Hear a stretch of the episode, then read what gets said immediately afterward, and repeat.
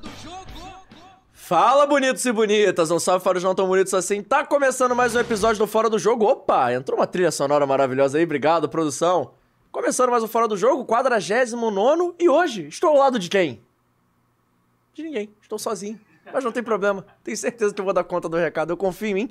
Para você que me escuta do futuro, são exatamente 2 e 10 do dia 30 de setembro, o último episódio de setembro. E olha, muito legal estar recebendo aqui o primeiro convidado do Clube de Regatas do Flamengo, professor Mário Jorge, ele já conquistou uma tríplice coroa com o Sub-17, atualmente é treinador do Sub-20 e trabalhou em todas as categorias do clube desde o Sub-12, confere? Sub-13. Boa tarde, obrigado pela oportunidade, primeiramente. Ah, tamo junto. É, cheguei no Sub-13 em 2016. Eu sempre confundo E 12 de e lá, 13. e de lá pra cá, é, pelo menos um ano, um ano e meio em cada categoria, né? Então a categoria que foi mais rápida foi, foi o Sub-16 durante a pandemia, que eu não cheguei nem a ser o treinador, que a gente ficou só no home office, né? E acabou tendo o movimento da saída do Felipe Leal, que foi pra China naquele momento, e eu fui promovido ao 20B. E de lá pra cá, 20B, 17, e agora com a saída do Fábio Matias, chega no Sub-20. Primeiro de tudo, eu ia perguntar quem é o Mário Jorge, mas isso fica de, pra depois que eu fiquei curioso. Ah. Como é que é dar treino por home office? Então, cara. É no gente- Zoom? É, foi, foi usando essas plataformas em onde a gente conseguia botar todos os atletas e alguns membros de comissão técnica junto. Os meninos faziam algumas atividades de mobilidade, de alongamento, alguma coisa de parte física duas vezes por semana, mas é diretamente linkado ao preparador físico. E a gente fazia algumas abordagens individuais, setoriais ou até coletivas, através de vídeos montados pela, pela análise de desempenho ou pelo próprio treinador. No caso da minha categoria naquele momento, eu estava fazendo todos os vídeos, estava editando tudo em casa e passava para eles uma vez por semana. E a gente batia um papo sobre o assunto, né? Então, comecei numa escala eh, individual, passei para o setor, passei para a escala coletiva, depois discutimos algumas coisas, eu passava o problema para eles também, para eles resolverem. Então, eles montavam uma sessão de treino e a gente ficava debatendo ali durante uma hora, uma hora e meia no máximo. E aí, nisso que você acabou de explicar, como é que você vê, hoje você está no Sub-20, você Sim. provavelmente trabalhou com muitos jogadores, está trabalhando agora, como é que você vê? Porque eles não tiveram uma formação de campo, mas tiveram uma formação de tática, uma formação de espaço. O que, que você vê de melhor e o que, que você vê que não aconteceu, que o campo fez falta? Você acha que sobrou alguma lacuna que vocês estão tentando corrigir e que pode ser normal para essa geração que perdeu? Que a gente sabe que na base cada ano importa muito, né? Aham. É assim, eu, eu acredito muito que foram 16 meses, né? A categoria geração 05 foi a geração mais prejudicada durante a pandemia. Eles ficaram 16, 17 meses sem atividade, porque a transição deles do sub-14 para o sub-15, ela foi interrompida eh, em novembro, porque acaba o calendário do sub-14 em novembro ali, entre dia 15 e dia 30 de novembro, e eles só voltariam em março. Então eles ficaram novembro, 15 dias, dezembro, janeiro, fevereiro, março. Quando eles voltarem em março, a pandemia. Aí bloqueia tudo. Com a pro- probabilidade de voltar em três meses. Não aconteceu. E a coisa foi postergando, foi, né? E quando a gente volta em setembro, a gente só volta com as categorias oficiais, entre aspas. Sub-17 e sub-20. Porque o calendário foi liberado para o sub-17 e sub-20. E a gente leva alguns meninos do sub-16 para completar a, a, a relação de treino, vamos dizer assim. E completando a relação de treino, só os meninos com 16 anos que tinham contrato profissional. Os amadores não, os amadores ficaram em casa ainda em home office. Então, assim, essa geração 2005, que é a geração que está no sub-17 agora, foi uma geração muito prejudicada porque levou quase que um ano para voltar. Então, acredito que isso vai prejudicar sim na conta final. Né? Eles perderam um, um período importante, perderam a categoria sub-15, que é a categoria fundamental ali na parte da, da base, né? Da, da, da base da pirâmide, vamos dizer assim. E eles perderam competições importantes. Perderam o Copa Nike, perderam o Campeonato Estadual, que é um campeonato muito competitivo. Perderam algumas situações de competição internacional, que o Flamengo tem um calendário internacional a partir do Sub-11. Né? Os meninos já têm uma experiência internacional. Mas a gente tentou, de alguma forma, mesmo que, que seja só na parte cognitiva, na parte tática, passar alguma coisa. Mas a prática, nada no mundo vai substituir a prática de campo. E nisso aí, tudo que você está explicando, eu acho legal até a gente perguntar, porque solução talvez não tenha uma fórmula de bolo. Mas você acha que talvez para essa geração 05, se for ao invés de sub-20, um sub-21, talvez compensasse lá na frente para fazer essa transição? Porque eles perderam um ano no sub-15? Tudo bem que recuperar no sub-20 é mais difícil. Mas você acha que pode ser uma solução viável aí para pelo menos essa geração? Eu acho que essa geração ela poderia ter repetido o sub-15. Né? Quando uhum. voltam às atividades, repetir um ano desses meninos. Igual na escola. Quando foi feito na Copinha. A Copinha esse ano abriu exceção para que levassem jogadores que já tinham estourado a idade. O Flamengo fez a opção de não levar, por exemplo. Mas alguns clubes é, fizeram a opção de levar jogadores de 2001 para a competição, que vai acontecer no ano subsequente. Agora a gente tem a permissão para levar jogadores de 2002. Seria o ano bom deles no sub-20, seria o último ano. Agora eles ainda têm a chance de jogar a Copa São Paulo como protagonistas, entendeu? Eu acho que o, sub, o 2005 poderia ter sido feito dessa forma, é uma opinião minha. Tem muita gente que não vai concordar, mas eu acho que poderia é, ter sido feito um, um ajuste para para tentar equilibrar essa parte dessa interrupção que foi feita e, e, e a queda competitiva que eles tiveram com relação à paralisação. Perfeito. Só pedindo pra galera que chegou agora já se inscrever no canal, ativar o sininho da notificação, deixar o seu like e, claro, compartilha com os amigos. Avisa que o treinador do Sub-20 do Flamengo tá aqui. É uma honra pra gente aqui do Fora do Jogo tá recebendo treinador de uma equipe tão importante do futebol, não só carioca, mas nacional. É muito legal a gente receber. O Flamengo um grande formador na base, faz sempre grandes embates, não só no, no cenário regional, mas também no cenário nacional. E tem grandes times aí.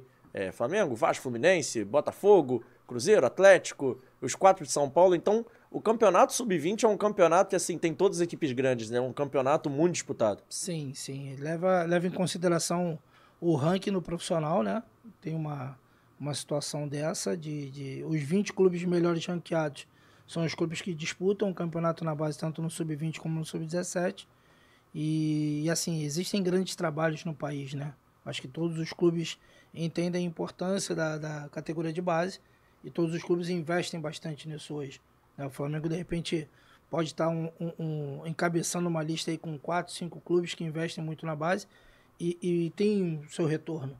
Né? Eu acho que o produto final, você vê um Vitor Hugo, você vê um Matheus França, um Mateusão, um Peterson, um Pedrinho, um Verton, todos aí, o João Gomes, né? que, que eu acho que é, uma, é um, um caso de sucesso ali, já está consolidado no profissional.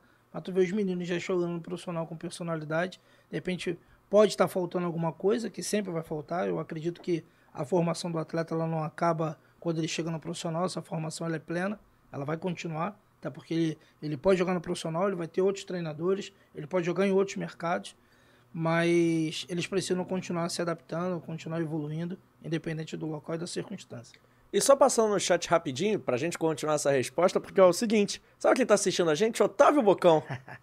Falou assim: meu grande amigo e irmão, trabalhamos juntos no Sub-17 do Tijuquinha, Associação Atlética Tijuca. Um monstro como treinador, inteligentíssimo e craque no futsal. Ah, não, craque igual a ele não, não é possível. Não, eu tocava solo de marcação e eles tocavam, tocavam os instrumentos mais finos. Boca é um grande amigo, assim, um cara que jogou muito futsal.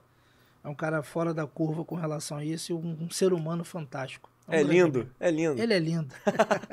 Mas, Mário, aproveitando essa mensagem do Bocão, porque eu sei que você começou no futsal, eu ia te perguntar, quem é o Mário Jorge? O treinador o pessoal conhece, já viu o trabalho, mas quem é o Mário Jorge, assim, off futebol? Fora do jogo, quem é o Mário Jorge? Então, o Mário Jorge é o filho mais novo de uma dona de casa um metalúrgico aposentado. Filho mais novo, né, de três irmãos, né?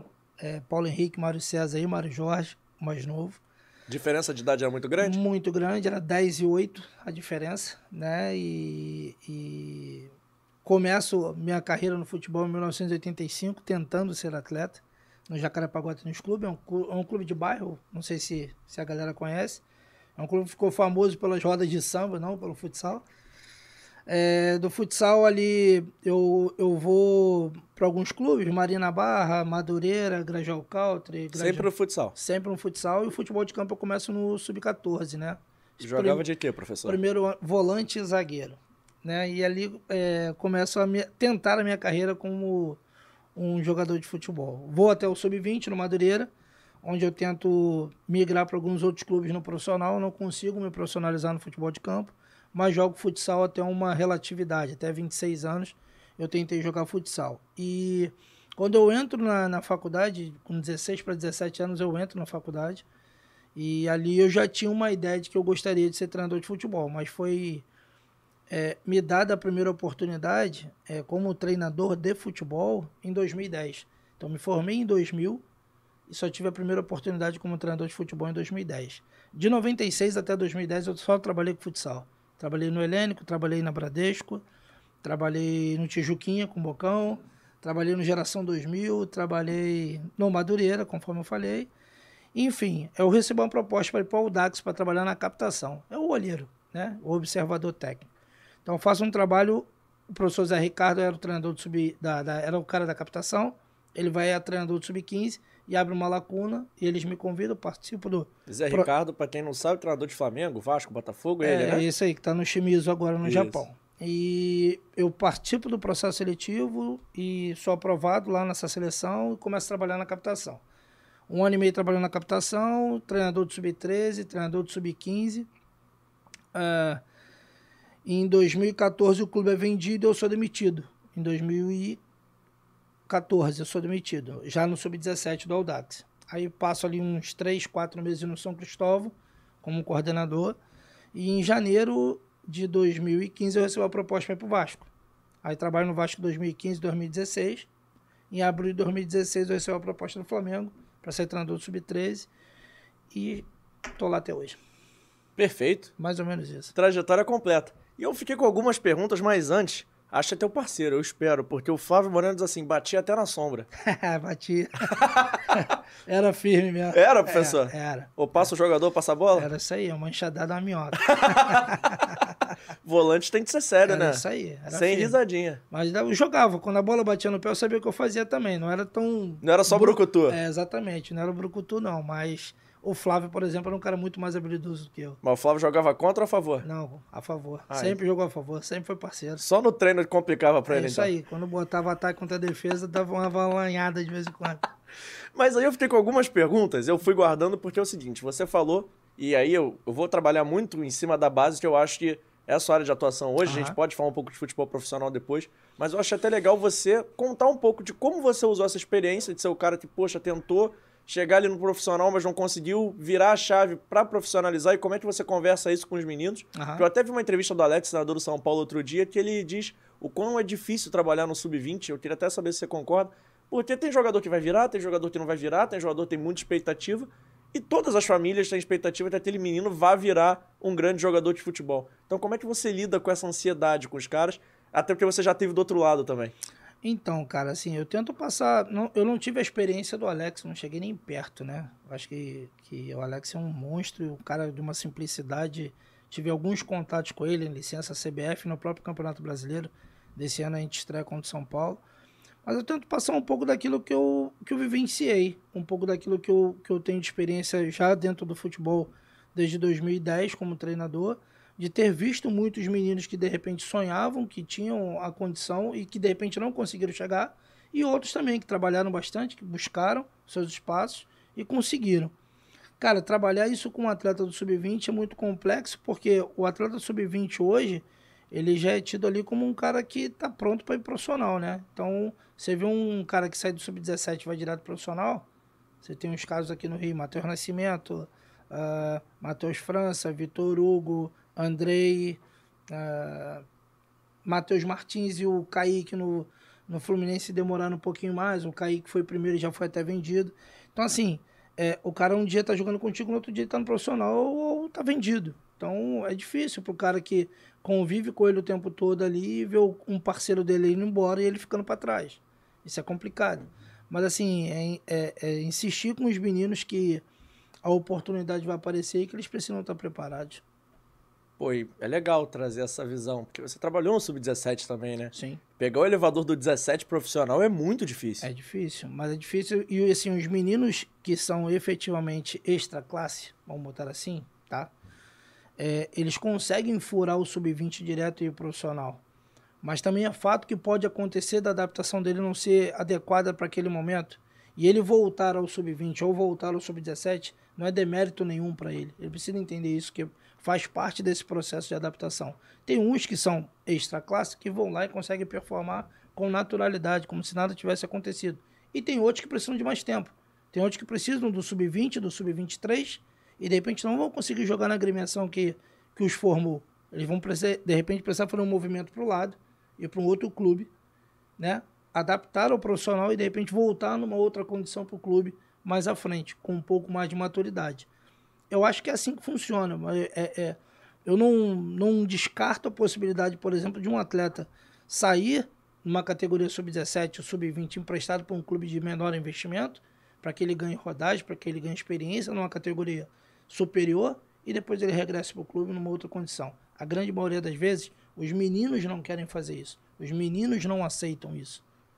Né? Mas eu vejo isso como uma boa causa. O atleta pertence ao Flamengo, por exemplo. Eu emprestar para um clube de menor investimento de Série A ou de Série B, ele continua pertencendo ao clube, ele continua sendo um ativo do clube, mas ele está emprestado para o clube X ou Y. Performou, está bem, está adaptado ao profissional, ele pode voltar. E de repente daqui ele pode estar fazendo um movimento para fora. Ele pode ir para outro lugar. Teve até um menino que o Flamengo emprestou, esqueci o nome dele agora, mas ele era muito diferente no Sub-20. Ele foi pro Fortaleza, depois ele foi jogar na Arábia. Já lembrou? Yuri César. Yuri César, isso aí, o Yuri. Cara, ele era muito diferente do sub-20, ele foi pro Fortaleza, ganhou uma rodagem, nem chegou a. Fez o, nem fez o bate-volta, né? Já fez Exato. o bate direto. Exato. Esse é um caso explícito daquilo que eu te falei agora. Ele, de repente, ia ter pouca oportunidade no Flamengo, né? O, o Fortaleza faz a, a aquisição. Se eu não me engano, na época que o Rogério vem pro Flamengo, o Rogério solicita a volta dele. Se eu não me engano, tá? Eu não tive. É, é, eu vou te falar que eu não tenho muita profundidade para falar disso. É, mas aí vem a proposta de um clube da Arábia e ele já foi direto do Fortaleza para a Arábia. Não passou nem o Flamengo na volta. Até porque a competição é muito difícil, né? É. Ainda mais no Flamengo, que hoje tem o melhor elenco do país, você imagina como é que é complicado para o jogador de sub-20, sub-17 chegar e jogar. Hoje até tem exceção, eu é. acho exceção. A gente vê no Palmeiras, é difícil. A gente vê no próprio Atlético Mineiro também, é difícil. Nos times tem grandes elencos, normalmente a base não tem tanta vez. Ah. Mas no Flamengo isso vem mudando aos poucos e tem um jogador que eu quero que você fale agora. Eu ia jogar ele pro final da pauta, mas eu acho importante. Você citou o João Gomes. Aham. É o jogador que hoje toma conta no meio de campo do Flamengo. Sim. Como sim. é que é ver. E, é, e o engraçado é que quando eu chego no Flamengo, tra... minha primeira equipe foi a geração 2003, né? Então o João é 2001. Então eu trabalhava no Sub-13 e acompanhava o Sub-15 e o Sub-17 assistindo os jogos. Porque era uma situação que o clube pedia para que a gente fizesse caso é, tem um movimento de alguém para seleção ou o cara subir de categoria, tu já tem um conhecimento prévio é, da equipe que está ali. Na época o treinador era o Dudu Patetucci, se eu não me engano. Foi treinador do Vasco também. Tá na seleção gente, hoje. A gente meio que tro... é, exatamente. A gente meio que trocou de lugar, né? Eu fui pro Flamengo, ele saiu do Flamengo e foi pro Vasco. É... E o, o Gomes jogava de meia mais avançado e eu cheguei a ver jogo do Gomes de ponta direita no sub-15.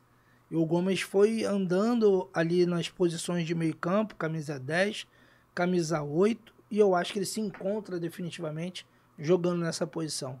Para mim, assim, é uma grata surpresa, é, porque eu vi o Gomes como um cara mais avançado, um meio atacante, né? Uma coisa. Porque ele era bom também nessa função, nessa posição. E quando eu vejo o Gomes jogando hoje ali, é, tomando conta do meio campo com o Thiago, hora com o Everton, com o Rascaeta, com essa galera no meio campo, é motivo de satisfação pra gente que trabalha com a base. E como é que você convence o cara que é camisa 10? Até porque camisa 10 é um grande clube. Uhum. O cara é camisa 10 na base do Flamengo Sub-15. Como é que você fala para ele que C8, C5 é tão legal quanto ser camisa 10? Cara, é complicado. É como, é que você, como é que você assim, chega e bate esse papo assim, então, vamos recuar um pouquinho? É, assim, eu tive, eu tive alguns casos, né, é, ao longo da minha carreira, de alguns meninos que trocaram de posição e, e acabaram virando casos de sucesso. Um deles é o Bruno Guimarães, né? Foi meu atleta no Audax do sub-13 até o sub-17 e ele chega pra gente falando que queria jogar de lateral direito. Aí eu falei assim, pô, Bruno, só que tinha um outro Bruno que jogava, que disputava a posição com ele, e os dois eram muito bons. Eu queria ter os dois jogando.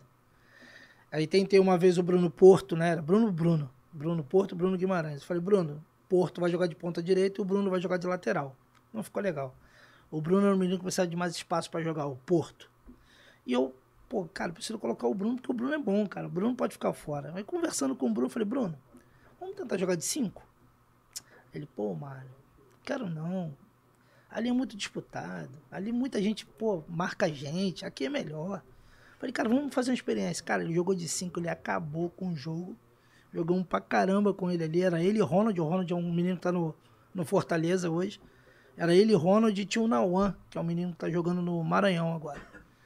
E os meninos, assim, encaixaram de uma forma. Eu falei, Bruno, tu nunca mais vai jogar de lateral direito. Aí ele, pô, mas eu gosto tanto, tem pouco no mercado. E o Bruno é um caso, cara, de dele ter passado em, em quatro grandes clubes aqui no Rio de Janeiro, fazendo avaliação. Ainda tinha um CFZ nas costas. E ele queria desistir de jogar futebol. Aí eu assumo o negócio da captação com o Audax, monto um, um, grupinho de jogadores que eram salonistas ali, que eram de clubes de bairro, e o Bruno jogava comigo no Helênico nessa época. E eu levo o Bruno para lá, e assim, o Bruno hoje tá com o passaporte carimbado para a Copa do Mundo, né? Eu acredito. E é um caso de um cara que é, é o teu poder de convencimento com o atleta, de mostrar que de repente ele pode experimentar numa outra situação e tu mostrar para ele que é importante hoje o atleta de profissional não ter só uma posição ele é, conseguir ter a posição dele é, principal, vamos dizer assim, o que ele é especialista, mas que ele possa entregar outras posições e saiba fazer outras funções também. Acho que o Gomes é, uma, é um caso desse. Aí tem Bruno Guimarães, tem o Paulinho, que era meia, o Bruno, o Bruno Guimarães vai perguntar o seguinte. Eu acho que é raro o cara falar que quer jogar de lateral direito. Pelo menos tem essa lenda que lateral é o cara que acaba ali vai, vai voltando, é o ponto que vai voltando, é né? isso aí. O Bruno queria ser lateral direito. Lateral, é. Aí tem o Paulinho, que era meia, aí o Paulinho foi meu atleta no futsal do Madureira e assim... Paulinho, que hoje tá no Bayer Leverkusen, é, jogou no Vasco. É, isso aí. E assim, é...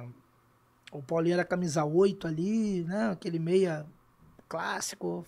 Pô, o Paulinho tem um drible, tem finta, tem finalização. E eu querendo montar uma estrutura da equipe diferente, conversei com ele, falei, pô, Paulinho, Conversa lá com teu pai, com a tua mãe. Vê lá, porque já no Sub-15, era a minha primeira experiência num time de, de, de, camisa, um time pesado, né?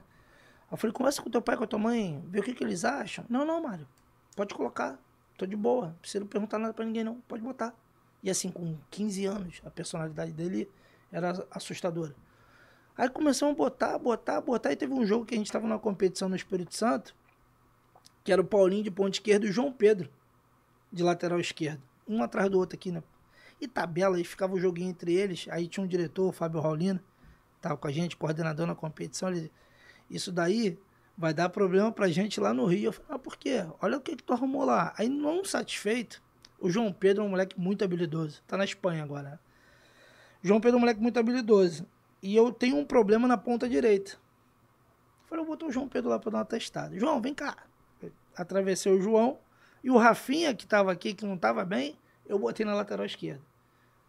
Encaixou. Você acertou o time. Encaixou. Voltamos, Campeonato Carioca, 15 jogos, 15 vitórias, campeão da Taça Guanabara. Invicto com esse time. Com João Pedro, que era lateral esquerdo, de ponta direita, e o Paulinho, que era meia, de ponta esquerda. E nessa geração, quem mais tinha? Quem mais jogava nessa Caio geração? Caio Lopes. Caio Lopes. João, João, a equipe era Lucão, Sergipe, Miranda, Matheus Luiz e Rafinha. Caio Lopes, Lucas Henrique, João Laranjeira, João Pedro, Vitor César e Paulinho, treinador Mário Jorge. Você vê, dessa geração aí que eu lembro de cabeça: Lucão, Miranda, João Pedro, Caio Lopes, Paulinho, Laranjeira, todos jogaram profissional pelo Vasco. Sim. De 11 6. Sim. Sim. Você começou esse trabalho lá no Sub-15? Sim. Os meninos já estavam no Vasco. Sim, mas assim, esse trabalho é. de achar posição, e todos jogaram na posição que você escalou. Graças a Deus. Então não estava errado, né? e assim, vieram outros casos. Depois veio o Noga, né? O Noga era volante. E a gente estava passando um problema no Flamengo com o negócio de zagueiro, né? Que a gente não conseguia encaixar uma outra dupla de zagueiro, só tinha os dois que jogavam. Aí a gente vai para uma competição no não, foi em Minas Gerais, uma competição da Dadazinho. Eu tô assombrado com a sua memória. É, eu, os caras falam que eu tenho um HD diferente. É bom. É, aí a gente vai pra competição no, no eu falei, Noga, eu preciso de experimentar de zagueiro, eu não tenho mais zagueiro, cara. Eu preciso da tua ajuda. Aí, não, pode botar, de boa. Ele era o quinto volante. Pode colocar, só que eu não posso mexer em ninguém. Posso colocar aqui? Ele, pô, não gosto de jogar aqui não. Eu falei, cara, daqui a pouquinho tu vai cair aqui pra dentro de novo. Fica aqui pra mim, por favor, me ajuda. Aí o time encaixou, a gente foi campeão de tudo e não reclamou você mais. Você acha que o pessoal troca, troca de posição tranquilo? Que você também, você é treinador, estudou para tal, se capacitou, mas você também tem a linguagem do boleiro? Você fala a linguagem dos caras ah, por já ter estado ali? Acho que sim. Você acha acho que, quando você chama ali no canto, pô, tal, você acha que os caras te sim. escutam? Eu acho que sim. Acho que é, eu acho que não é só a relação treinador-atleta, né? A relação humana que a gente cria com os meninos é de confiança, é de poder falar no olho, é de poder, de repente, chamar a atenção de um cara que efetivamente tá ali no teu elenco e que ele recebe mais do que você, mas que você continua sendo comandante, que você continua sendo líder. E, e a liderança não passa por uma situação que seja só de imposição, né? Eu acho que tem que ser o convencimento. A ideia que tu tá passando pro cara, ela tem que ser muito clara, muito objetiva, e ele precisa entender que ele vai se desenvolver, que ele vai aparecer, mas que o coletivo é mais importante do que ele. E como é que. Aí você citou outro ponto, pô, bom que a gente tá pegando esses ganhos direto. Mas como é que você encara isso, não só da questão monetária, mas assim, de, pô, são jovens, são adolescentes, são caras que são pouco experimentados na vida. Aham. E esses caras já têm uma responsabilidade de ser arrimo da família de vez em quando. Sim. Como é que vocês trabalham isso? Como é que vocês preparam a cabeça do cara? Como é que vocês fazem pra ele não se perder? Porque pra muitos isso pode ser o final do caminho, entre aspas, Ah. assim. Pô, o cara se realizou, realizou o sonho da família. Sim. Como é que você faz pra lembrar que o caminho é longo, que ainda tem mais coisa? Assim, eu acho que eu, eu acho que mostrar alguns casos do que aconteceu no meio do caminho para outras pessoas, pro lado positivo e pro lado negativo. Né? A gente tem N casos no Flamengo, N casos no Vasco, de meninos que achavam que já estavam com a vida realizada e que não chegaram a 50% daquilo que eles poderiam chegar. Então, a, a gente demonstra algumas situações, o Bruno Guimarães é um caso desse, por exemplo, que eu, que eu sempre mostro para eles, mas a gente tem outros casos, que aí eu não vou citar o nome para não ser deselegante, é, de caras que achavam que já tinham conquistado tudo na vida, que perderam tudo e hoje não tem nada. Né? E caras que eram extremamente talentosos. Que aí o, o, o mundo do futebol corrompeu esse cara. Né? É a noite, é a bebida, é de repente a droga, um montão de coisa que vem no rebote do cara que tem muito poder, que tem muito dinheiro né? O cara que. O Rio de Janeiro é muito complicado. A gente costuma brincar com os moleques. É, 70% do meu time não é do Rio de Janeiro. Eu brinco com ele assim, ó. O Rio de Janeiro não é para amador. O Rio de Janeiro não é para quem é trouxa. Se vocês derem mole, o Rio de Janeiro engole vocês. E, meu irmão, depois que te engolir, já era. Não te cospe mais. Eu brinco assim com eles, né? E, e os caras precisam entender porque eles estão numa exposição gigantesca. Um moleque desse de Flamengo, qualquer moleque desse de rede social de Flamengo, qualquer, qualquer um, aparecer um pouquinho, 25 mil, 30 mil seguidores numa rede social, esse cara já não tem mais vida. Tu vai num restaurante, vai ter nego te, te abordando. Eu tô falando de moleque de base. De Tem. vez em quando, 16, 17 anos. É isso aí. Entendeu? Então, assim, é, é um trabalho diário, às vezes é desgastante, porque a gente tem que fazer o trabalho de falar as coisas que eles não querem ouvir, porque eles têm um entorno em que tudo que eles falam tá certo, tudo que eles pensam é o correto, e a gente faz o trabalho sujo. Porque a gente faz o, o contraponto. E na maioria das vezes, essa linguagem, ela não tem, tu tem que achar um, um meio do caminho ali, um meio, um meio termo para tu não ser agressivo, para tu não perder o cara da tua mão, e mesmo assim tu tô aqui para te ajudar, isso daqui é para te ajudar, isso aqui é para te auxi- auxiliar, isso daqui é para tu te tornar, de repente, um ser humano melhor, não só um atleta de futebol. Mas eu acho que a parada é muito maior do que isso. De repente não é só o Mário fazendo é, no, no- no Flamengo, o Igor Guerra no Vasco, o Guilherme no, no, no Fluminense, o Thiago no Botafogo, o Alex no São Paulo.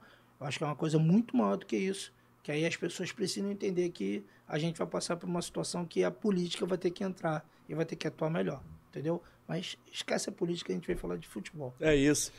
E eu ia perguntar uma parada, porque a gente tá falando de jogador, você fala, agora você falou de vários clubes, e é uma parada que eu tenho percebido nas redes sociais, que eu sigo jogadores até de outros clubes. Aham. Mas uma parada que eu tô achando muito engraçada que eu não vejo isso há algum tempo.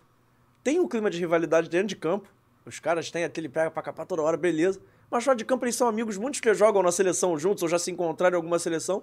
É engraçado isso, né? Ter dentro de campo, e a gente tá falando de, pô, não tô aqui desprezando idade, tá? Porque eu também sou novo, mas assim, cara de 16, 17 anos dentro de campo é a Vera mesmo. É, pô. E fora de campo, os caras são amigos, melhores amigos. E até vocês conversam sobre isso, assim, porque, pô, é um exemplo maneiro, né? Sim, pô, sim. Eu acho que isso é extremamente positivo. É, os meninos conseguem entender as rivalidades históricas dos clubes. Tem rivalidade da categoria, né, que é uma geração, por exemplo, a geração 2000 do Vasco contra a geração 2000 do, do Flamengo. Era um embate em que o Flamengo levava vantagem em todas até 2015. que aí a partir dali começou a dividir um pouco mais. Aí em 17, pô, no sub-17, a geração 2000 fez um agregado no Vasco, se eu não me engano, foi 10 a 1 numa final de campeonato estadual. Mas aí no sub-20 o Vasco ganhou de novo do Flamengo na final lá em Moça Bonita. Então assim, vai trocando uma figurinha e eu acho que os meninos é, entendem perfeitamente isso. É, tu é meu adversário, tu é meu rival, mas tu não é meu inimigo. A gente pode, dentro do campo, sair na pancada, acabou o jogo, acabou o jogo. Tudo que a gente fez ficou dentro do campo e acabou ali. Eu e... acho que isso é bacana. E as comissões técnicas também têm feito isso. Assim, é... para mim foi uma baita surpresa eu ter ido pro Sub-20 é, tão rápido. Passei um ano só no Sub-17, não completei nem um ano no Sub-17. É, e ter chegado no Sub-20 e ver os treinadores de Sub-20 é, reconhecendo o que foi feito no Sub-17. Então a galera está acompanhando dos caras terem um respeito, ter uma admiração pelo trabalho, de parabenizar pelo trabalho. Pô, imagina o Alex chegar e falar o meu nome numa sala dentro da CBF Academy. Porra, cara aí, treinador de base, campeão de tudo, deixa ele falar um pouco aí. Falei, ô, tá louco, o Alex sabe meu nome. Eu não sou nada, eu não fui jogador profissional.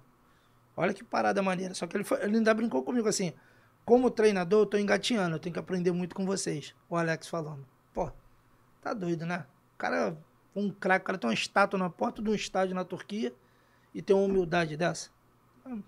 Só agradecer, tá doido. E uma parada que eu acho maneiro disso dos jogadores é que eles estão sempre comentando as fotos um dos outros, né? Parece que eles têm realmente esse senso de torcida. Porque, e torcida um pelos outros, eu digo, porque independente da camisa que eles gestem, o processo é parecido para todos. Todos enfrentam dificuldades, todos perderam, ganharam posição, trocaram de posição, chegaram a trocar de clube de vez em quando. Sim. Então, é legal. Quando tem clássico no profissional, eles trocam camisa, eles têm essa relação cordial, né? Sim, sim. E assim, o que eu, o que eu acho que é legal, algumas é, rivalidades nacionais ficaram mais afloradas nos últimos tempos, né? Flamengo e Palmeiras, Flamengo Atlético Mineiro, Atlético Mineiro e Palmeiras. O Inter entra nessa briga aí também. O Cruzeiro vai voltar agora. Tem o Fla-Flu aqui, tem um, algumas que ficaram é, é, é, mais afloradas.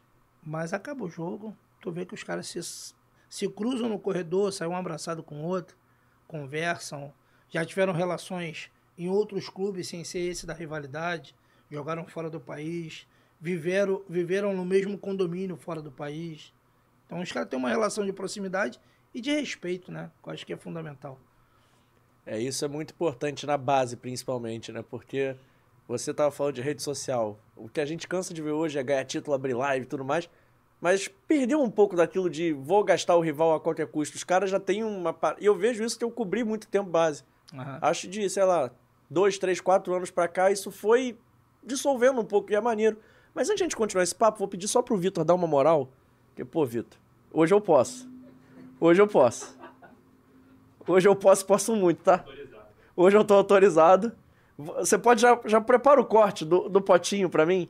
Eu vou, eu vou mandar uma foto lá. Gente está recebendo a Vitale Gelato, o melhor sorvete do Rio de Janeiro, simplesmente. A Vitale Gelato entrega em praticamente todos os bairros do Rio de Janeiro capital e é o seguinte: é um sorvete sem gordura hidrogenada, sem conservante, feito com ingredientes selecionados e artesanais e é um produto maravilhoso, vale a pena você pedir na sua casa. Pô, quero pedir, como é que faz? Tem um QR Code passando aqui na tela agora do seu lado, você tá vendo a televisão, aponta o seu celular aí. E é o seguinte, para pedir é 21 99 447 3900, vou repetir devagar para você que não anotou. 21 99 447 3900. Esse é o telefone da Vitale Gelato. Quando você ligar, você vai falar logicamente que você viu aqui no Fora do Jogo, né, meu irmão? E além disso, eles têm o Instagram, arroba Vitale Gelato, tem um site também. Todas as informações estão no QR Code. Mas pediu? Posta lá, marca o arroba Vitale Gelato, marca também o Fora do Jogo Teste. E hoje tem um sorvetinho de quê, produção? É o seguinte. Tem o de brigadeiro, que eu irei amassar agora. E tem o de caramelo flor de sal, que adivinha? Eu também vou comer, não tem jeito. Professor Mário vai querer qual? Brigadeiro. Professor, é o seguinte. Ninguém viu esse mês o quanto eu fiquei aqui fazendo essa. Pô, o sorvete, seu Deus, sei lá, eu comendo só um pouquinho. Eu, ta, eu tava no. Projeto Fit, eles rindo pra caramba de mim. Hoje é minha forra, hoje teve a pesagem, perdi sete no mês e foi liberado o meu sorvetinho. Eu vou comer o de brigadeiro também, Vitor. Pode servir pra galera aí que ficou rindo de mim, mas hoje o meu pote é igual de todo mundo, tá, Vitor? Agradecendo demais ao Tafarel, a toda a galera da Vitale Gelato, vocês são fenômenos. E a Vitale Gelato tem o melhor sorvete do Rio. Só ligar, só pedir. Liga aí pro 2199-447-3900. Eu não falei o mais importante, né, Vitor? Eu não falei, eu esqueci. Eu não falei da promoção. Ah, pois é, né? Vamos de novo. Finge você não viu que eu terminei, mas é o seguinte: tem promoção na Vitale Gelato, esse pote 600. Joga pra cá o pote, joga pra cá. Joga pra cá o pote, pode vir. Olha eu complicando a produção. Esse pod 600, você tá vendo na sua tela agora, de 45. Tá sendo por R$ 36,90. Eu fiquei emocionado que hoje eu posso tomar sorvete na porção normal. E dá pra cá o segundo pote, que é somado, dá um litro 200. Mais um litro 200 na Vitale Gelato é pouco. O maior pote é de um litro 300 e de 75 reais ele tá saindo por 59,90. Agora sim, a gente manda um abraço pro Tafarel e pra toda a galera da Vitale Gelato. Liga, fala que viu aqui no podcast, dá essa moral pra gente. Aí, Vitor. Agora sim. Agora sim. Desculpa por esse. Nada, vou ligar pro Tafarel e pedir pra ele entregar lá em casa. Ah, liga pra ele, pô. Jogou futsal contra o Tafa também? Não, jogou comigo no Flamengo. Jogou contigo? É. Tafa era bom goleiro mesmo? Todo mundo disse que ele era fenômeno. Fera. Bom demais. Bom demais. No Flamengo, em 99, era Fernandinho, Mário Henrique e Tafarel, os três goleiros. Dá um trabalho pra meter gol aí, né? Dava, dava. Nele eu conseguia fazer alguns. No futsal você jogava de quê? Eu nem perguntei. Fixo, ala. Assim, o futsal, o futsal era muito do, do. Já tinha a situação do quarteto, né? Era muito aquilo que o treinador tinha de estratégia para a partida. Mas eu jogava na essência de fixo. Fixo, pra quem não sabe, é o cara que joga lá na frente, né? Não, não. Não, lá é o- atrás. É o zagueirão. É o zagueirão. lá. É, isso aí. Ó como é que eu... É por isso que a gente dava butinada em todo mundo, né? A gente jogava lá só dando enxadada. E a gente já tá falando de futsal, uma parada que eu não perguntei ainda, eu quero perguntar. O quão importante é o futsal pra formação de um jogador de futebol? Cara, para mim é, é determinante a, a condição de que o atleta saia do futsal e crie sua adaptação no futebol de campo. É fato que a gente precisa é, entender que alguns meninos vão ser formados para o futsal e alguns vão conseguir fazer essa migração, né? Sair do futsal para futebol de campo. Mas algumas coisas, para mim, são muito, são muito claras no, no, na transferência do futsal para futebol de campo.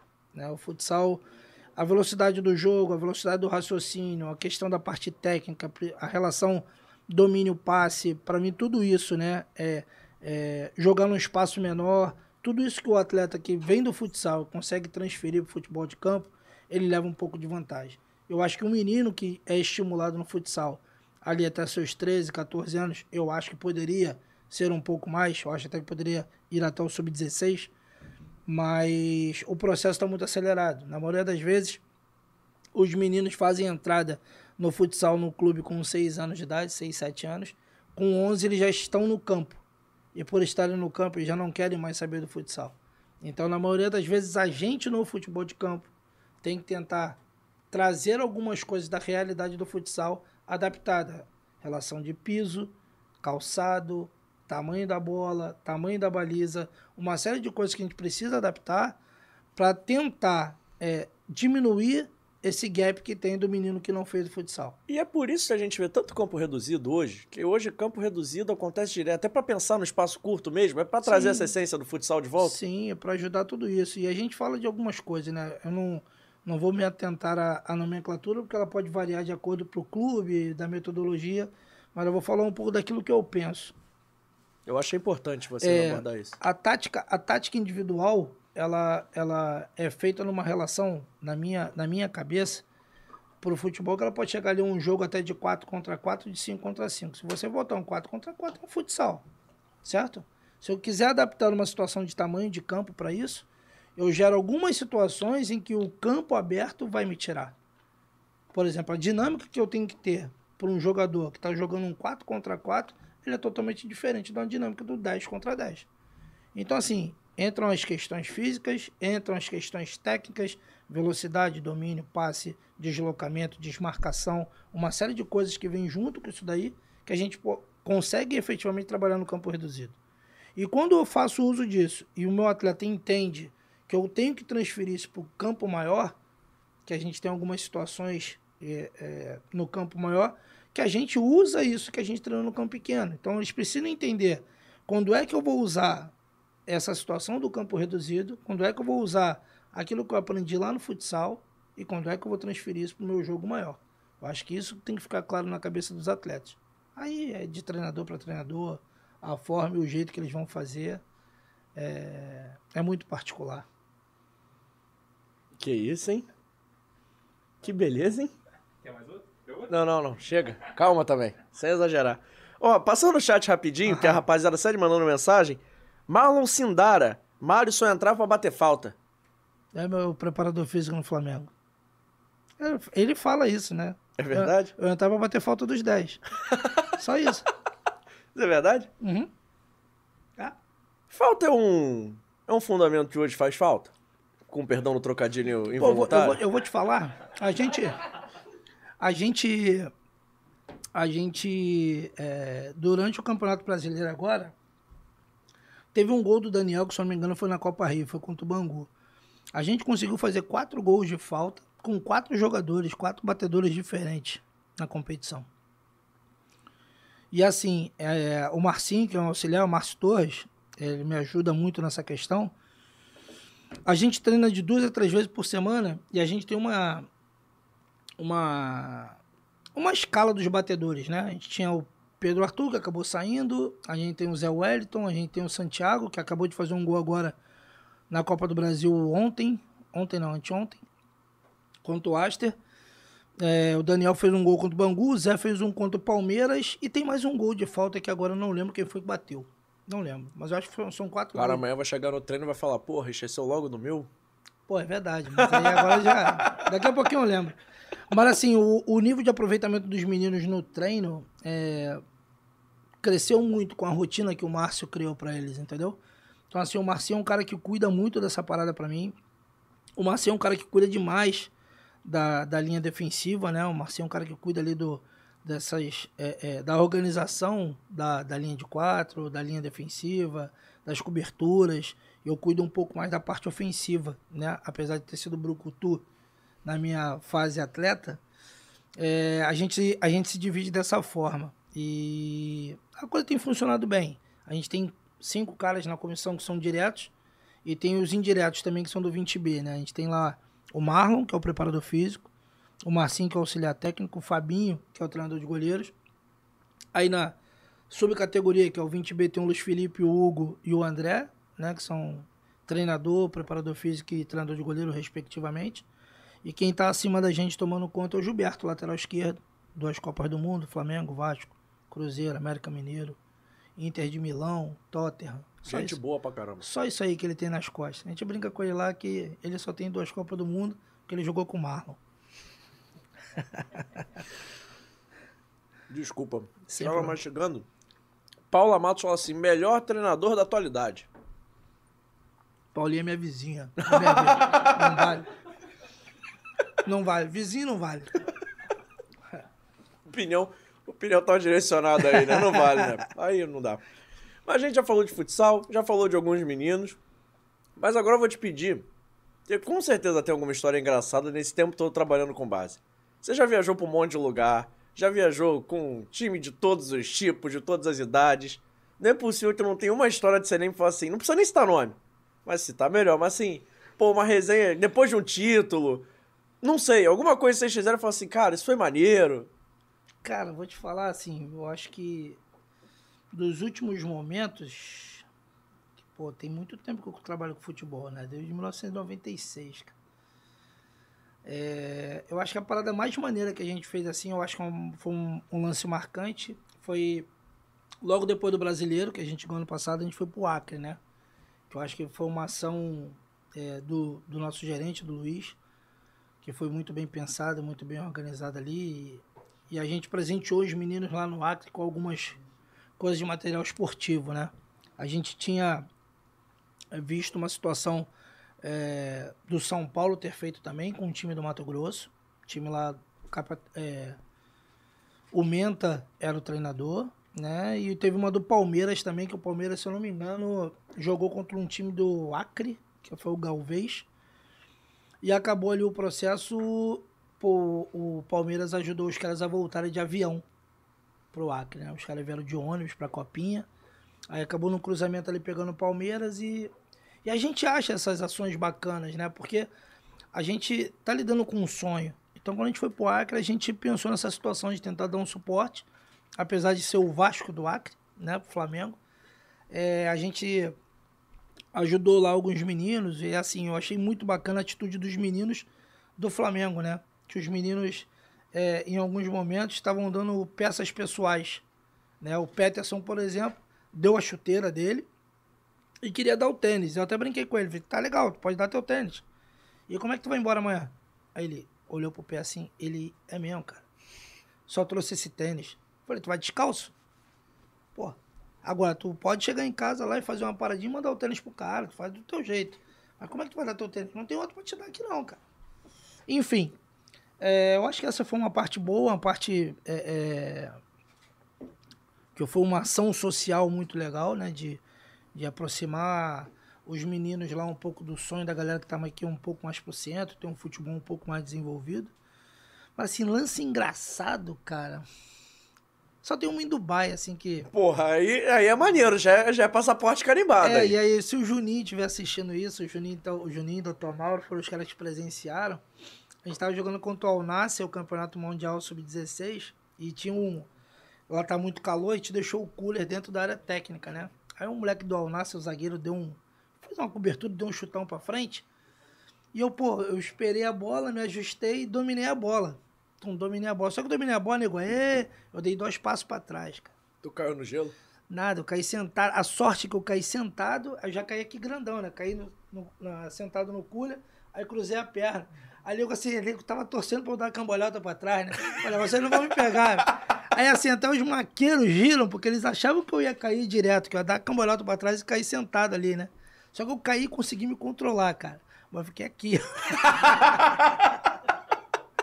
Irmão, e o Juninho me sacaneia até hoje dessa brincadeira aí, cara. O Juninho é um grande parceiro, é o preparador físico do Sub-17. Aí, ó. André Lima, MJ Fenômeno. Vou, vou lendo o chat aqui pra você também degustar o sorvetinho, que é amiga pra isso, né? André Araújo, concordo com a Paula Matos. Melhor treinador da atualidade. É vizinho também? André é minha esposa. Ah, pô, aí, aí, aí se, a, se com a Paula já não valia, imagina com a esposa. Aí não, né? Ela é suspeita. Aí, aí é muito suspeita, né? Pô, vizinho, esposa, mas muita galera tá comparecendo, galera tá assistindo. Eu vou até perguntar se o pessoal tá gostando. Pede pro pessoal comentar aí se eles estão gostando, né? Vai que é. Rapaziada, quem estiver assistindo aí, André, eu sei que tá no CT ainda, comenta mais aí, pô. Comenta, pede pra ele contar alguma história. Conta os pô do, do, do Mário Jorge, tudo aqui no É, chat. André não conta nada. Tô chegando, hein?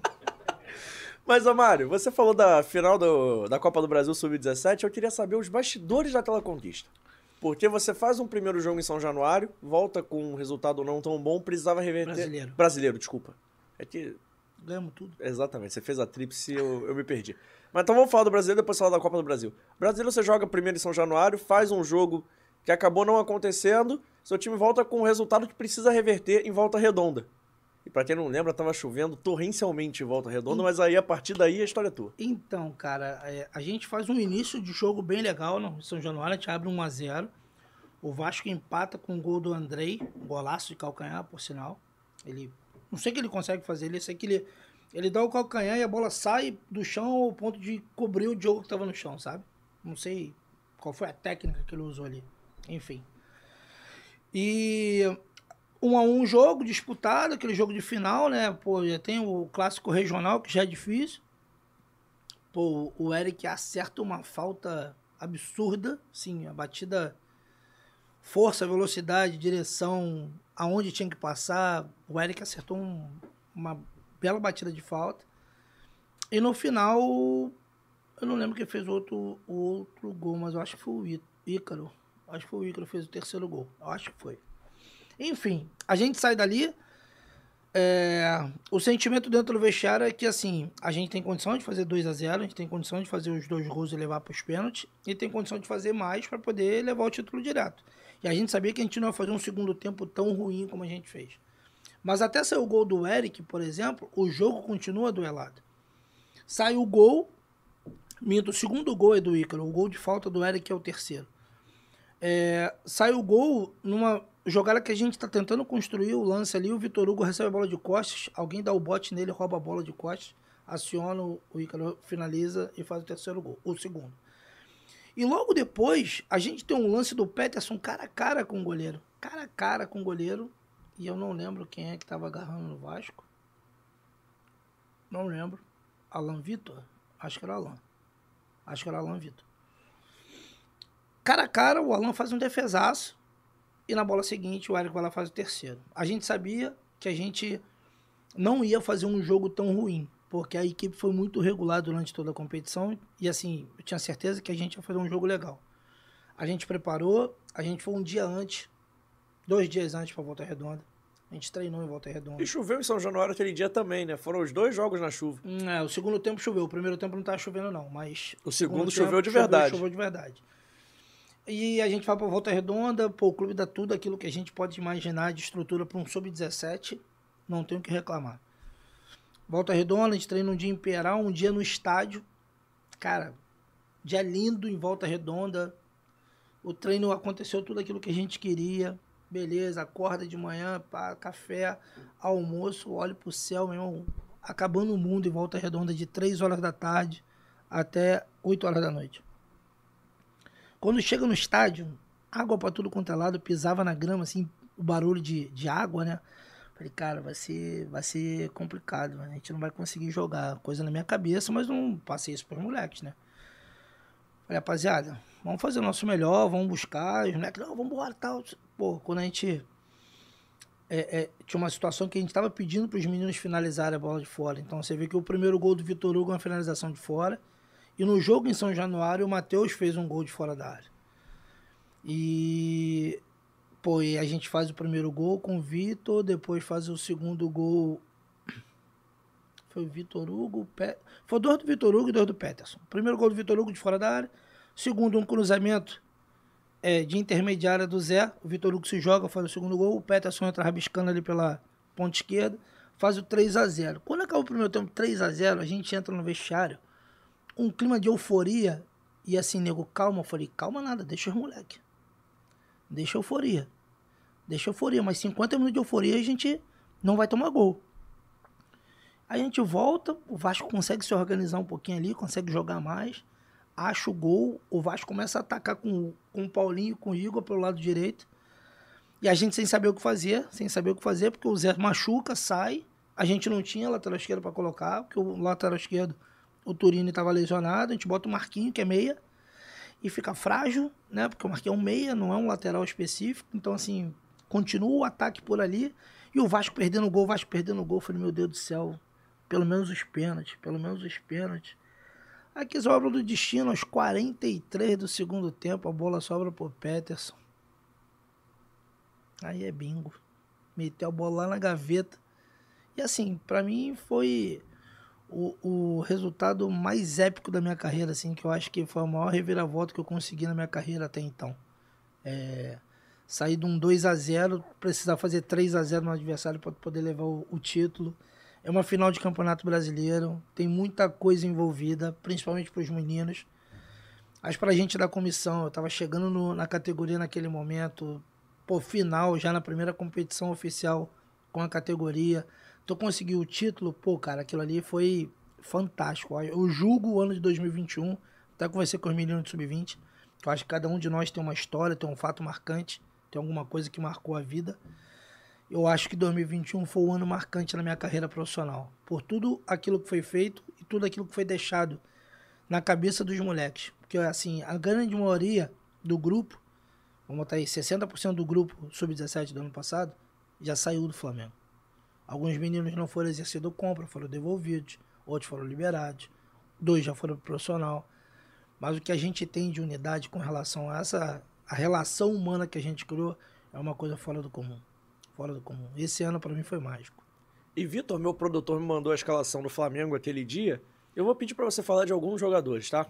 Porque aí são jogadores que já estão no profissional. Vitor Hugo, Mateusão, que fez a estreia dele contra o Fortaleza. Queria até que você falasse um pouquinho de como é que foi ver o Mateusão estreando é, num jogo fora de casa, um jogo difícil, com a responsabilidade de jogar ali de titular, né? Num, num ataque tão estrelado. Substituir logo o Pedro, que tava na seleção. Só o Pedro. Como é que foi pra você ver isso? Então, cara, é, a gente teve jogo, né? A gente teve jogo à tarde e acabou o jogo na Gávea. A gente pega esse trânsitozinho pra chegar em casa. E cheguei em casa, o jogo já tinha começado, tava 1x0 Fortaleza.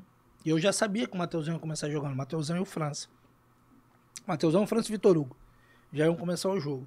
E eu tava voado para casa para tentar ver o jogo desde o começo. Quando eu cheguei em casa já tava 1x0 Fortaleza. Comecei a fazer algumas coisas, pum, empatou. Aí daqui a pouquinho, pênalti. Falei, Mateusão, pênalti. Eu saí correndo para ver o lance. Tava fazendo outras coisas em casa. Que a dona Andréia, quando eu tô em casa, não deixa eu parar pra ver televisão. Ainda mais jogo. É, cara, é assim. É, Mateusão, um atacante que, que eu acho que ele é muito diferente de características dos atacantes de referência. Ele tem a, a, o perfil para o atacante de referência, mas ele é um cara que consegue ter movimentação e ter uma situação de atacar espaço. Ele, ele é muito potente no terço final. Se tiver espaço para ele atacar, ele efetivamente, com um toque na bola, ele consegue atacar o espaço e finalizar a bola é, é, muito bem. É, o França, para mim, assim, é um jogador que ele pode te dar qualquer tipo de posição em função do meio para frente. É um cara extremamente versátil, ele pode te dar o pé bom, ele pode jogar invertido, ele pode jogar de 9, ele pode jogar de 10, ele pode jogar de 8. França para mim é um jogador assim tão versátil que eu, eu não consigo ver qual é a melhor posição do França. Entendeu? O França, para mim, Copa do Brasil ano passado, o França jogou de 9. O Matheusão torce o tornozelo. Eu trago o Vitor Hugo para a posição que ele gosta de jogar. Abro o Mateuzinho e boto o França para jogar do lado do Vitor Hugo. Cara, tá louco o que esses caras fizeram. Fizemos um 12 a 6 no Palmeiras, no agregado, na semifinal de campeonato de Copa do Brasil. O França meteu os 4 gols no jogo, 5 gols no jogo. Foi um, sim, foi um jogo totalmente louco. Louco porque o Palmeiras também criou tantas chances quanto. Só que aí o jogo foi bem, os meninos erraram a baliza, a gente foi cirúrgico. E o França foi muito bem nesse jogo. Cara, e o Vitor Hugo, para mim, é... é o meia que a gente não tem mais, né? Assim, a gente não vê mais. O Vitor Hugo é um meia clássico que ele consegue ter uma situação de relação com a bola, de, de drible, finta curtinho ali. É um cara que consegue ter uma visão de jogo muito ampla, ele consegue tem uma visão do campo sempre muito aberta, ele consegue ter uma condição de botar o cara, de fazer aquela bola pifada, vamos dizer assim, aquela bola, aquele último passe inteligente, de botar o cara numa condição de finalizar, e o Vitor Hugo entra na área para fazer gol. O Vitor Hugo efetivamente é um cara que tá sempre dentro da área para tentar concluir a jogada. E eu vejo são três meninos assim com características totalmente diferentes, mas que se completam. Entendeu? Falta isso pro camisa 10, sem querer te cortar, mas já te cortou. Falta isso pro cara mais clássico, aquele jogador que sabe jogar de costas, mas também gosta de pifar. Pisar um pouco mais na área. Isso foi se perdendo porque os espaços ficaram mais curtos? Acho que sim. Acho que sim. Acho Antigamente a gente viu um monte de camisa 10 metendo gol toda hora, né? Camisa 10 artilheiro. Hoje em dia o camisa 10 é muito mais da assistência ou de pensar o jogo é. do que propriamente de pisar na área, né? É. Eu acho que. Talvez eles tenham ficado muito encaixotados ali entre os volantes e os zagueiros. Exato, aí, aí tem duas situações. Eles podem ter ficado encaixotados ali entre os zagueiros e volantes. De repente, esse espaço ficou muito apertado. Ou eles andaram para frente, para virar atacante efetivamente. Ou eles andaram para jogar de frente aqui como 8 como 5. Acabou o camisa 10 hoje, né, Mário? Assim, é, eu não, não acho que tenha acabado, né? Mas muita gente abriu mão. Muita gente abriu mão de ter. Eu não abro. Você não abre mão de ter um camisa 10? Não. Aquele clássico? Clássico. Se eu tiver, ele vai jogar. Não abro mão. Como é que eu vou abrir mão do Vitor Hugo? Como é que eu vou abrir mão do Laranjeira? E como é que você faz com camisa 10? O Laranjeira que foi e agora no profissional joga mais adiantado. Exato. Agora já joga mais de 9. É? É. Pelo tem menos tempo, começou tem um assim. que eu não vejo. Pelo menos começou assim quando subiu. No sub-20 também, já fazia um falso 9, já jogava mais centralizado. Mas como é que. Cara, essa discussão no Camisa 10 é maneira, que eu adoro ouvir a galera do futebol falando sobre. Como é que você faz? E aí, até dos treinadores, dos jogadores, enfim. Como é que você convence o cara a seguir camisa 10? Como é que você monta o time? Porque normalmente, quando você tem um camisa 10 clássico, você tem que jogar em função dele, né? Você não deixa mais jogar em função do atacante, mas você monta, tem um chama pra ele ter de correr menos para marcar. Normalmente é um cara que não tô chamando de lento nem de pesado, mas é um cara que não tem tanto cacuete de marcação, mas é um cara pelo, mais. Pelo contrário, por ser da base, eu, eu acho que a gente tem que estimular esse jogador em todos os momentos do jogo.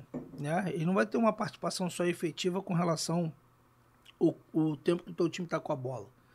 Ele tem que ter a função também dele exercida quando está sem a bola. É óbvio que ele não vai ter a mesma eficiência é, para marcar e para roubar a bola que um camisa 5, que o camisa 3, que o camisa 4. Mas ele precisa exercer uma função de preencher um espaço, de induzir a construção do, atacante, do, do, do adversário para um lado onde eu queira pressionar, ou de repente induzir para que o, os caras joguem a bola onde eu queira roubar a bola, enfim. Mas eu acho que é isso. É, esse cara precisa ser estimulado de, de todos os momentos. Eu não, não é porque eu estimulo o camisa 10 a. Ah, tenta fugir do tumulto. Onde tem muita gente, tu tem que estar tá longe. Tu precisa ter tempo com a bola no pé para tu achar o melhor passe, para ter o tempo técnico, ajustar teu tempo e espaço com bola, para você achar o melhor passe para mim. Por exemplo, eu peço sempre. Aí não tem problema falar não. Eu peço sempre o meu camisa 10 jogar do lado contrário da bola. A bola tá desenhada pro lado direito, que ele cai pro lado esquerdo. Jogar ali entre volante, zagueiro e lateral direito do adversário. Se for o contrário, entendeu? Eu peço Sim. sempre, peço sempre ele estar tá posicionado daquele jeito ali, porque ele vai ter um espaço para jogar. Se fosse música, ele tá no contratempo sempre, né? Exato, exato. Entendeu? Então, assim, uh, é um cara que supostamente poderia ser mais cadenciado. É um cara que, de repente, tem menos eficiência na parte defensiva, mas ele não pode deixar de fazer. Ele precisa estar tá ali preenchendo o espaço dele, entendeu? E a conversa é essa, é negociar. Como negociar com o Vitor Hugo, como negociar com o Renier, como negociar com o Laranjeira. Porque são os caras que precisam dar o toque final. E como é que você faz para ele chegar inteiro? Porque hoje, no espaço curto, todo mundo tem que marcar, todo mundo tem que se entregar. Não tô falando que o camisa 10 é diferente.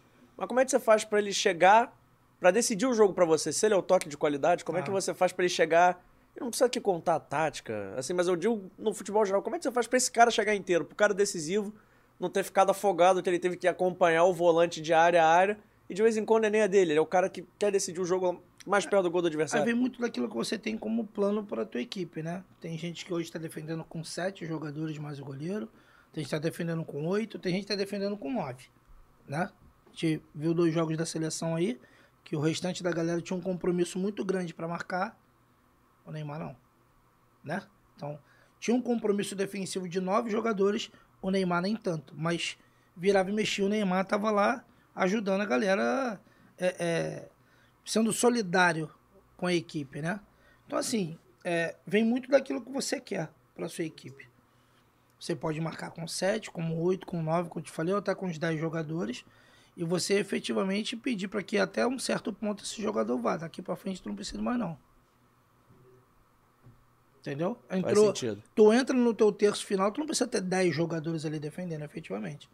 Né? Porque tem pouco espaço, né? Existem equipes, por exemplo, é, na Europa, é, as equipes anteriores, tá? Não, tem muito tempo que eu não, não tenho acompanhado a Premier League porque não tem dado tempo, de verdade. Mas Salah, Mané, Firmino não voltavam. Automaticamente tu prende três ou quatro lá. Tu prendeu três ou quatro lá, é um 6 contra 7 aqui. Tu tá atacando inferioridade numérica. É mais difícil para tu entrar. E o cara que de repente. Mas quando quer... entra também dá trabalho. Exatamente. Mas quando tu tem aqui um 3 contra 3 com Mané, Salah e Firmino, e tu perde a bola. Olha o Deus nos acuda aqui. Tu vai deixar mano a mano? No time que joga em ligação longa? E aí, como é que faz? Inclusive, minha produção pediu fazer uma pergunta. A produção aqui tem prioridade. Porque é o seguinte, eles ah. já tem está falando de camisa 10, posição. Como é que foi para você? Ah, vou, vou falar de um jogo específico no profissional, tá? Atlético Goianiense, Flamengo Atlético Goianiense no Maracanã. Como é que foi ver o gol do Vitor Hugo? Aquele golaço de cobertura. Além da satisfação do treinador, já tinha rolado um spoiler daquilo em algum treino, em algum jogo? Já tinha visto ele fazer aquilo? Não, já vi Vitor Hugo fazer coisas assim, assustadoras, né? Mas, pô, no profissional ainda não. E a personalidade para fazer ah, aquilo? Ele, ele é. Esse moleque é fantástico, cara. Assim, eu não tenho adjetivos para colocar para esse moleque. É um, é um atleta na concepção da palavra, é um profissional na concepção da palavra, é um menino muito educado, vem de uma família muito estruturada. Cara, eu não tenho uma vírgula para falar do Vitor Hugo. Só falo para ele que ele tem muita sorte. Muita sorte. Tem 85 pessoas dentro da área, a bola vai nele. Falei, Vitor Hugo, não é possível, cara. Tu tem muita sorte. E o Juninho brinca com isso comigo. Aí, Vitor Hugo, ele acha que tu tem sorte. tu não tá bem posicionado, não. Só tem sorte. Falei, não, é óbvio que ele tá bem posicionado. Mas, cara, tem, sei lá, 16 pés dentro da área. A bola vai sobrar no pé do Vitor Hugo sem goleiro. Ela pode desviar, passar, sempre bate no dele. Vai no dele, cara. O Vitor Hugo tem muita sorte. Assim, foi fantástico. Ver o Vitor Hugo performando profissional para mim é, é a realização. Assim como vi o Vitor Hugo, vi Paulinho, vi Noga, Lázaro, Renier. Não fui responsável pela formação desses caras. Certeza absoluta. Não fui determinante para que esses caras chegassem no profissional. Mas acredito muito que eu tenha contribuído de alguma forma. Entendeu? Nem que seja com uma frase, com um treino, com um toque, com um abraço, com alguma coisa. Mas efetivamente o que eu te falei, eu acho que o futebol foi um meio que me aproximou desses meninos e foi a ferramenta que fez com que a gente tivesse a relação humana que a gente tem hoje. Então assim, pô, é legal tu ser promovido ao sub-20 ou tu foi campeão no sub-17, tu recebeu a mensagem do Renier, tu recebeu a mensagem do Vinícius Júnior, não foi meu atleta, nunca trabalhou comigo. Pô, o Bruno Guimarães me liga. Aí o Paulinho manda mensagem. Pô, o Marcelo Real Madrid manda mensagem. Cara, Marcelo jogou com você no Helênico? Foi meu atleta no Helênico, foi meu atleta. E assim, cara, isso para mim é realização, né? De, assim, como profissional. A, a, é, a, muita gente busca a realização do status, a realização financeira, a realização de tu chegar no profissional. Isso para mim é a minha realização. É ver o cara que efetivamente trabalhou com você, o Bruno Guimarães, que pegava carona comigo. Hoje o cara é pai de família, né? A esposa dele tá grávida. É, pô, a família dele tá sempre junto com ele. Tu vê que a estrutura familiar ajudou o Bruno Guimarães também. Enfim, eu acho que isso, é, essa é a minha realização como professor. Você falou do Marcelo. A gente recebeu o Antônio Garcia, gestor da base do Flu. Ele contou como é que foi levar o Marcelo até o Flu mas como é que foi trabalhar com o Marcelo no Helênico? O Marcelo já era talentoso daquele jeito no, no espaço curto, porque o Marcelo tem um domínio de bola absurdo. Desde. Era.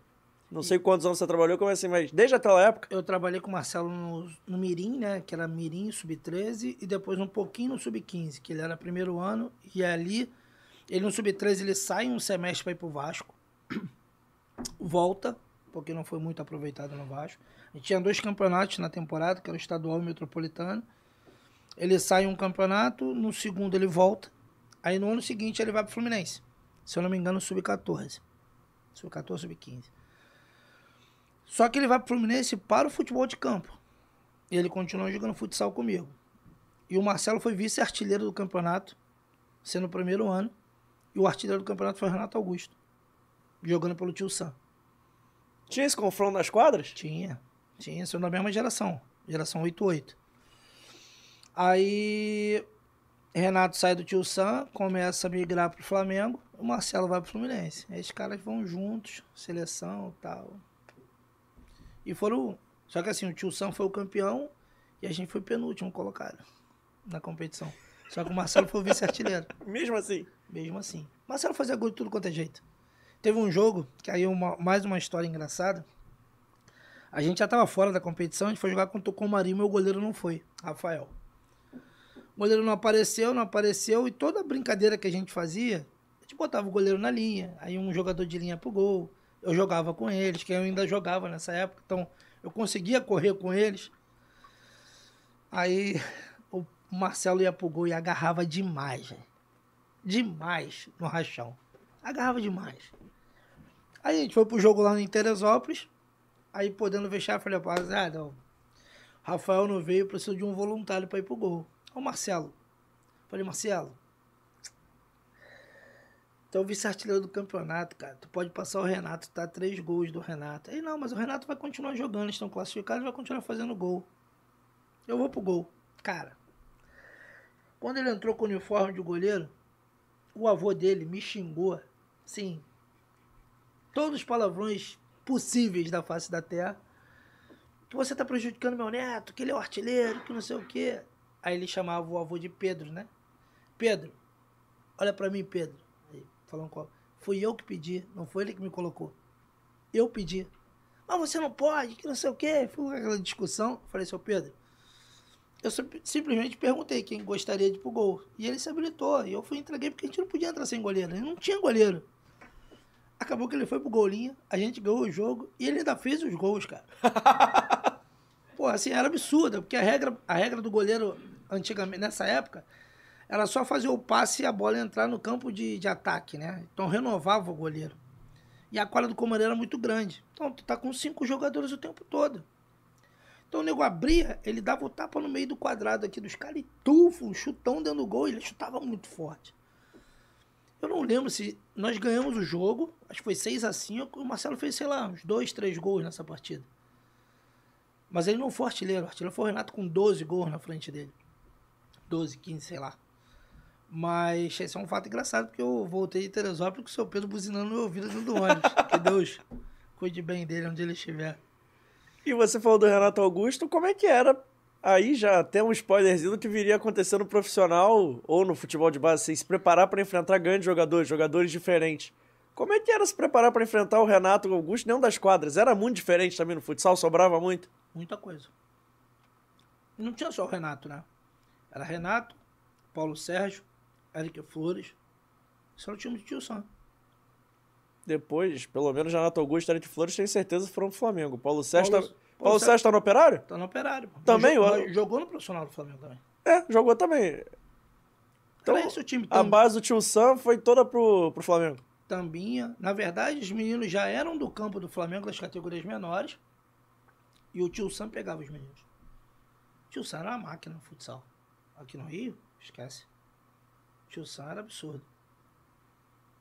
Era no Helênico, depois rachou, né? Fizeram a sede em Niterói. Aí o Helênico ficou sozinho aqui, o tio Sam montou a estrutura toda lá no Barreto, em Niterói. Né? Aí eles ganhavam tudo na base. No adulto também. né? Acontece. É, no juvenil ali dividiu um pouquinho, porque o Grajaú Tênis sempre tinha um time forte. Aí, logo depois, os times de camisa começaram a, a pegar os meninos cada vez mais cedo, Vasco, Fluminense, né? Até o Sub-13 ali dá sempre Vasco, Fluminense. O Flamengo tá começando a, a chegar um pouquinho agora. Mas aí sub-15, sub-17 era Fluminense, dividiu um pouquinho com o Tio Sam, aí dividiu um pouquinho com o Flamengo.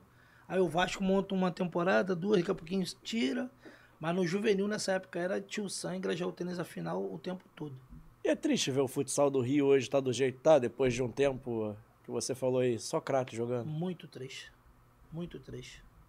Assim, a crise que pegou o nosso país, cara, fez com que clubes de bairro encerrassem as atividades, né? Hoje você não tem mais o Marabu, né? É um clube que acabou praticamente, tá lá só o esqueleto.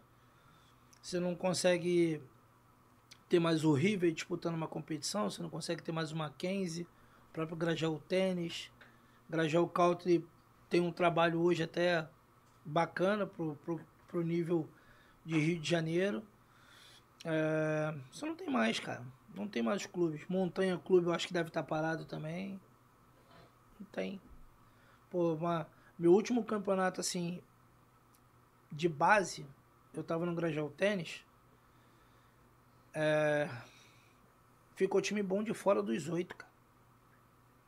Time bom, bom assim. Madureira tinha um time bom, ficou fora. Barra Mansa tinha um time bom, ficou fora. Petrópolis tinha um time bom, ficou fora. Aí entrou Madu é, Caldo, Grajaú Tênis, Chussan, Flamengo, Vila Isabel, tinha um time máximo. Vila Isabel encerrou as atividades também, o clube tá fechado. Vila Isabel. Ah, quando eu não vou lembrar mais? Minha memória também não é tão boa. Ah, não. Tô falando de 1995. Sua memória não é tão boa, não. De oito você lembrou de seis. Rapidinho, só pra falar em memória e passando aqui no chat, a Tereza Monteiro fala assim: ele é fera, beijos. E Essa é minha mãe. é só a família que tá assistindo, cara. tá bom. O Marlon Sindara fala assim: manda ele contar na Áustria que ele reclamou em um lance e os dois atletas foram com o pé alto no lance. Cara. Enfim, a gente foi campeão da Copa Nike. É, 2018. Cara, o Marlon é foda. a arbitragem alemã, né, cara? A gente tava na Áustria e assim, a parte da Áustria que a gente foi, Salzburgo, é muito perto de Munique. Então a arbitragem da competição era toda alemã. E a gente num jogo contra. Agora não lembro qual foi o adversário, só sei que teve uma disputa que os dois caras botaram pé alto. Eu falei pro árbitro, Os tchu, mister, os tchu.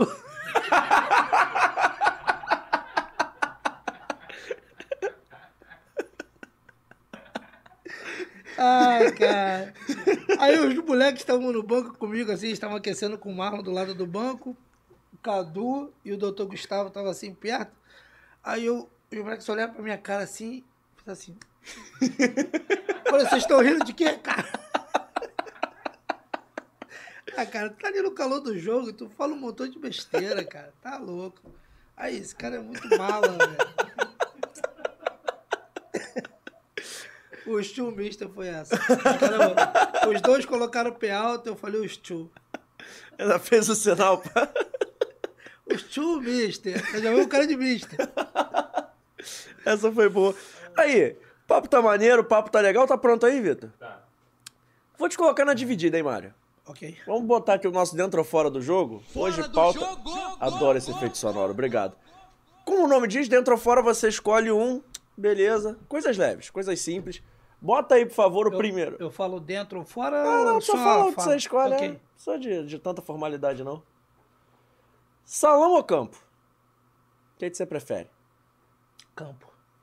Pra trabalhar e pra jogar. Salão. Mas corre mais, pô. É, mas é, é gostosinho pra caramba. Futsal é bom demais. Ainda joga hoje uma peladinha? Jogo nada, velho. Não jogo. Muito medo de me machucar. Muito medo, de verdade. Sim, eu tentei jogar uma pelada com os amigos aí do condomínio, ali perto de casa, mas um medo gigantesco de me machucar e ficar impossibilidade de trabalhar. Tá O pe- justo? O peso também não ajuda, né? mas tudo bem. A próxima, por favor. Ancelotti ou Guardiola? Ancelotti. Por quê? Cara, assim, eu acho.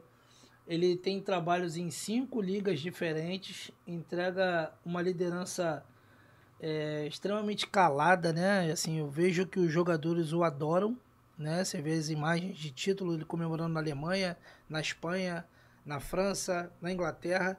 Os jogadores estão sempre abraçados com ele, sempre agarrados nele. E ele não, não muda a fisionomia na beira do campo. Tu não vê ele, ele nervoso, tu não vê ele brigando com a arbitragem.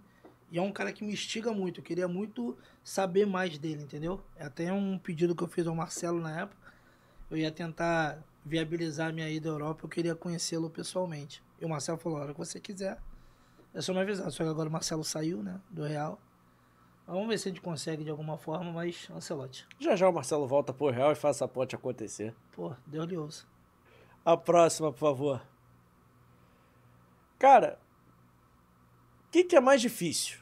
Mais difícil? Mais difícil. Trabalhar no Sub-17 ou no Sub-20? Sub-20. Por quê?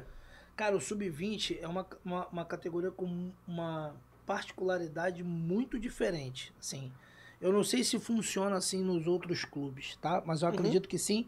Em papo com o Alex, em papo com o Paulo Vitor do Palmeiras. É, é uma categoria que hoje ela é feita para dar suporte ao profissional. Por exemplo, Flamengo agora perdeu, além dos seis caras que foram convocados, Pedro Everton, Vidal, Pulgar. Pulgar, Vale, a- Valério va- é, isso aí. Perderam esses seis caras. Ainda perdeu o Cebolinha e o Marinho expulsos. Certo? Então, assim, tu tá com um plano pra montar tua equipe pra jogar a estreia da Copa do Brasil e tu perde esses caras. Suspenso pra seleção. Só que os elencos hoje no profissional, na minha época, o elenco tinha 35 jogadores. Eu não joguei profissional. Mas na época que eu jogava na base, sub-20 do Madureira, por exemplo, o profissional tinha 34, 35 jogadores. Para eu treinar no profissional, irmão, é isso aqui, ó. Era isso aqui. Era num pós-jogo, onde o preparador físico tirava os 10 caras do treino e o treinador queria fazer um alemão com 30 jogadores. Aí ele pegava 10, entendeu? Traduz o que é um alemão. Um alemão, um um joguinho com três equipes, né? Onde uma equipe ataca a outra e uma fica de stand-by. Aí se essa equipe que tá defendendo aqui consegue passar com a bola do meio campo, ela passa a atacar a baliza dessa galera que tá em stand-by. E quem deixou passar do meio campo, Fica distante, vai. fica de stand-by do outro lado. Mais ou menos isso. Pra gente entrar no profissional era um... Né? Um Era parto. Era um parto. Eu ia falar outra palavra, mas ainda bem que você me salvou. É, e, e hoje, cara, é um telefonema. Entendeu? Então o menino tá dentro do campo com você, sobe fulano de tal. Tum, moleque. Sai do treino aqui, ó. profissional direto. Vai lá, treino profissional, às vezes acaba o treino, volta pra base, ainda faz aqui um pedacinho com a gente. É assim. Então, assim, o sub-20 é uma puta de uma escola pro treinador, desculpa a linguagem. Ah, uma, tá baita, casa. uma baita de uma escola pro treinador que quer trabalhar com futebol profissional. Porque tu vai perder jogador quarta, sábado, seleção, lesionado, expulso. E tu tem que se reinventar toda semana. Já aconteceu de você tá lá dando treino, fala assim, sobe esse. Você fala assim, não vai voltar? O cara vai treinar no profissional, você já fala assim, Ah, esse, já, já. essa peça aqui, Já, pô. Já. não precisa nem citar nome, já, assim, já aconteceu de você falar assim, ih, esse daqui, Esse aí, na hora que bater lá, já era. meu último treino com ele, obrigado, tamo junto. Já, já aconteceu. E aconteceu. A próxima, por favor. Não é em caráter de importância, tá? Não, não quero mensurar. Mas assim, entre a Copinha e o Brasileirão Sub-20, Brasileirão. o nível de enfrentamento é maior? É. É. A copinha tem seu charme, né? É igual o campeonato estadual. Então, assim, pra gente que tá na base, qualquer competição é importante, porque é, além de você ter a possibilidade de colocar os meninos em níveis totalmente diferentes de competitividade, é, pra gente que, tá, que é profissional do mercado, qualquer oportunidade é válida, né? Mas se tiver que botar numa balança, nível de dificuldade, brasileirão, mas a copinha é o charme da categoria sub-20. Você acha. Aí é uma pergunta só devaneando, tá? Não é nada sério. Mas assim, você acha que a Copinha de vez em quando tem time demais? Porque tem, tem alguns jogos que, que acaba. Não é atrapalhando o campeonato, mas assim. Você vai lá, faz um jogo que acaba sendo ruim para as duas equipes, porque a sua equipe faz ali quase um coletivo, o outro time tá sendo transmitido na televisão, mas ele perdeu de 10, 12, 15 e fica um clima assim. Vocês têm que ir lá fazer o trabalho de vocês, jogar, ganhar, independente de placar. Mas você acha que, assim, de vez em quando falta uma. Não uma curadoria, mas se a copinha tivesse um pouco mais de competitividade, ela seria ainda mais atrativa? Sim, concordo contigo. Acho que assim, é um campeonato mais democrático que a gente tem, né? É mais até do que a própria Copa do Brasil. Uhum. Né? Você hoje tem a Copa São Paulo com 128 equipes quando começa a competição. Então, assim, muitos vão com índice técnico, muitos vão por convite, muitos vão porque são a sede, Uhum. enfim. É, Mas é um mercado onde a gente consegue observar bastante talento também, né? Uhum. Mas pensar na parte competitiva, você efetivamente faz jogos com um nível abaixo do que o Campeonato Brasileiro, não tenho dúvida. De vez em quando até que o do estadual também. Sim. Sub-20 é bem complicado, tá? O Sub-20 estadual do Sub-20 é um, é um campeonato difícil, né? Pra cacete. Porque as equipes, não digo, não digo pequenas, assim, de menor investimento, montam um time É, e tem sub- muito talento no o Rio, su- né? O Sub-17, o Sub-17 já tá assim. Porque na maioria das vezes o moleque é talentoso no Sub-14, no Sub-15, no Sub-16, o clube grande vai lá e consegue pegar. Traz ele aqui pro teu centro, traz aqui pro teu clube. E de repente esse menino em dois, três anos não conseguiu desenvolver, o que, que ele faz? Ele passou todo esse know-how de três anos trabalhando contigo aqui, ele volta pro clube dele. Só que isso não acontece só com o Huguinho. Acontece com o Huguinho, com o Luizinho, com o Zezinho, com quatro, cinco jogadores que voltam pro clube com dois, três anos de time grande de trabalho nas costas, porque o enfrentamento, às vezes, um coletivo nosso, interno, é melhor do que o jogo de sábado, dependendo da circunstância. Mas quando eles chegam, por exemplo, no sub-17 e no sub-20, o lance de a camisa do outro lado é do Vasco, do Flamengo, do Fluminense, do Botafogo já não pesa mais. O menino que tá aqui, ele já teve dois, três anos em algum desses clubes, ou até fora do Rio. Palmeiras, Inter, São Paulo, Cruzeiro, seja lá o que for. Aí ele vem e volta para jogar. E quando ele faz o sub-17, que ele já perdeu um pouco, que ele já criou essa casca, já perdeu um pouco desse receio, quando ele chega no sub-20, ele já tá cascudo. Aí tu vai enfrentar Botafogo, Fluminense e Vasco são complicados. Rezende faz um belo trabalho com o Jefter. Volta com o Marcão. Nova Iguaçu faz um belo trabalho sempre. Aí de vez em quando você vê o Bangu esse ano fazendo um trabalho muito maneiro. Fechou com. Era o Marcelo. E depois fechou com. Com Douglas. O Seni. Que era o Douglas, volante. Uhum. Que era o treinador, com o Ado de auxiliar. Ado Uhum. 1985. Enfim, assim, Te falei de oito equipes. Ainda de vez em quando tem o Boa Vista que monta time. Tem um Boa Vista que monta time. Aí. Deixa eu ver mais quem que a gente jogou. Aí o Aldax acabou subindo pra jogar também. Enfim, tu tem das 12 equipes, tu tem oito equipes aqui que vão ser competitivas, cara.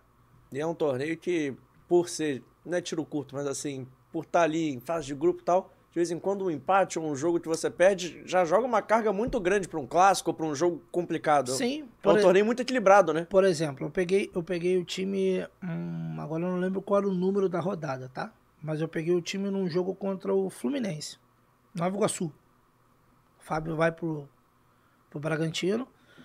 Eu recebo a, a, a, categoria num jogo. A despedida do Fábio é um jogo contra o Botafogo, 2 a 2 A gente assume para fazer o Nova Iguaçu. Perdemos de 1x0 na Gávea.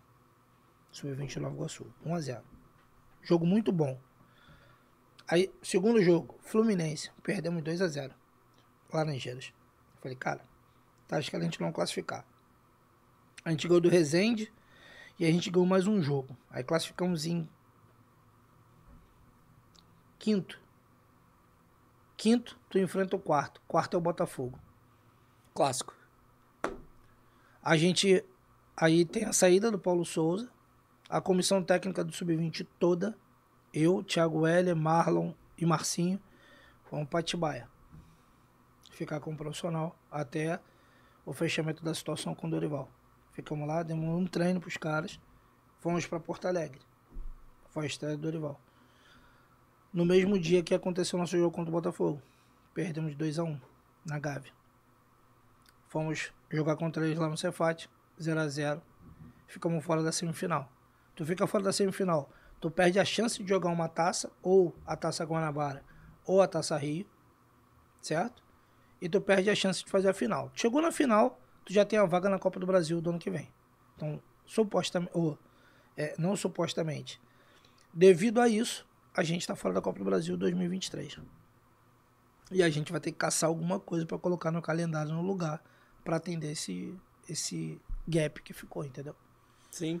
E já que você puxou esse assunto, como é que foi trabalhar no profissional do Flamengo ali nesse período de transição? Como é que você viu o grupo? Era um momento ali que, claro, final de trabalho é sempre complicado, ainda mais em meio de temporada. Como é que você chegou? Como é que foi o papo com os jogadores? Como é que foi essa experiência aí no profissional? Cara, foi muito legal. A, a recepção não só dos jogadores, né? De todos os membros de, da direção, do, do, do, do departamento médico, do staff em geral. Os caras receberam a gente muito bem, cara. Eu não, para mim foi uma surpresa, porque a gente tem uma visão que o monstro é muito mais feio do que a gente imagina, né? Mas, cara, assim, eu tive uma recepção muito legal, muitos jogadores ali. França, é, França não. França não tava. Uh, França tava com a perna quebrada, na verdade. Vitor Hugo, Gomes, Hugo Souza, é, todos esses caras que tiveram alguma situação na base é, tiveram convivência comigo. Eu tô indo pro meu oitavo ano no Flamengo. E os outros caras foram muito receptivos. Eu já tinha uma experiência com, com o Fabinho Soldado e com o Juan, né, de, de futebol de base e da, da licença CBF.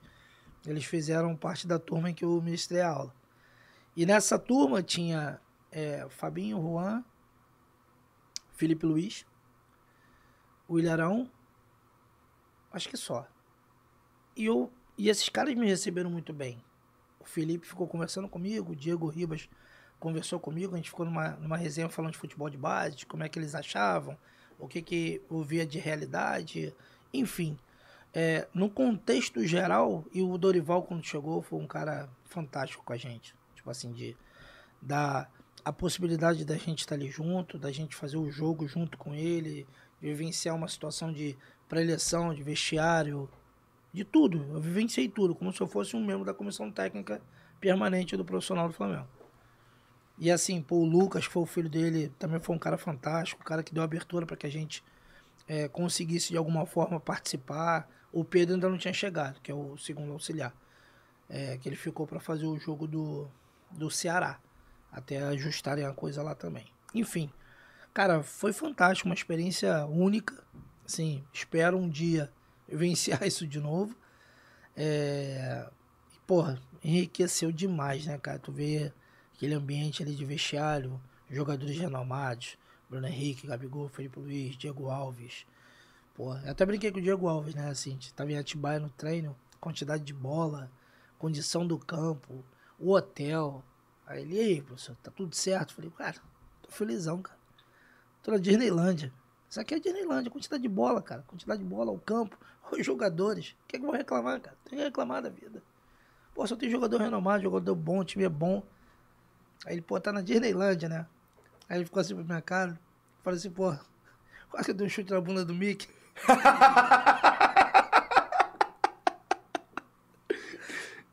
Bota a próxima aí, por favor. Essa história foi boa. Cara, não tô falando de posição, não tô falando de jogador contra jogador, tô falando de potencial. Só de potencial. Caralho. Vitor ou Paquetá? Ah, Vou melhorar a pergunta. melhora, por favor. Você acha que o Vitor pode chegar tão distante quanto o Paquetá tá chegando? Sim. Acho. De verdade. Você acha que tem potencial pra ser jogador de seleção, jogador de Copa do Mundo, igual o Paquetá vai ser no Catar? Tem. E o Paquetá, pra mim, é uma grata surpresa, né, cara? O Paquetá quase não foi utilizado na base, né? Ele era muito pequenininho, era muito esmirradinho. E assim, eu fico até surpreso do tamanho que esse cara tá, cara. Porque eu lembro do Paquetá no Sub-15, o Paquetá era um tampinha, só tinha cabelo. Cabelo compridão. Mas é um baita de um jogador, né? É um baita um jogador extremamente habilidoso, como amadureceu. Agora eu espero que o Vitor consiga trilhar esse caminho também, cara. Eu acho até que uma, uma sucessão, né, na situação do Lyon poderia acontecer pro Vitor Hugo, que chegou a ventilar alguma situação disso, mas eu acho que os dois têm muito potencial. Agora, tô... quem eu prefiro, prefiro os dois. No seu meio os dois jogam? Ah, No seu meio jogam os dois? sim. Quem corre pra quem? Os dois vão correr, pra frente e pra trás. Tem que correr, pô. Tá doido? Os dois vão correr. Vai ter um cara por trás dele correndo pra caramba também. Tá doido. Time bom, pô. Agora, bom. agora eu vou te perguntar o seguinte: você ter sido um volante, um Aham. volante zagueiro mais volante, você tem apreço por essa posição? Daquele cara que, de vez em quando, porque o volante tem uma coisa que ele é meio invisível em campo, né? Assim, dizem que o volante, quando não é anotado, é que ele fez um partidaço. Ah. Você tem apreço por essa posição, assim, Cara, do volantão? Eu tenho, eu tenho apreço por muitas posições, de verdade, mas as posições defensivas são as que me chamam mais atenção. Hoje, por exemplo, tem a situação do Márcio que cuida um pouco mais dessa situação defensiva. Por que, que eu deixo o Márcio? O Márcio já fazia essa função na época do Maurício. Então o Márcio se sente muito à vontade com relação a isso. Então deixa ele fazendo. Que é um cara, pô, que eu confio demais. Márcio é meu amigo há 35 anos. A gente jogou fraldinha junto no Jacarepaguá. Aquele 1985, o Marcelo era o goleiro do, do meu time. Não agarrava nada, mas.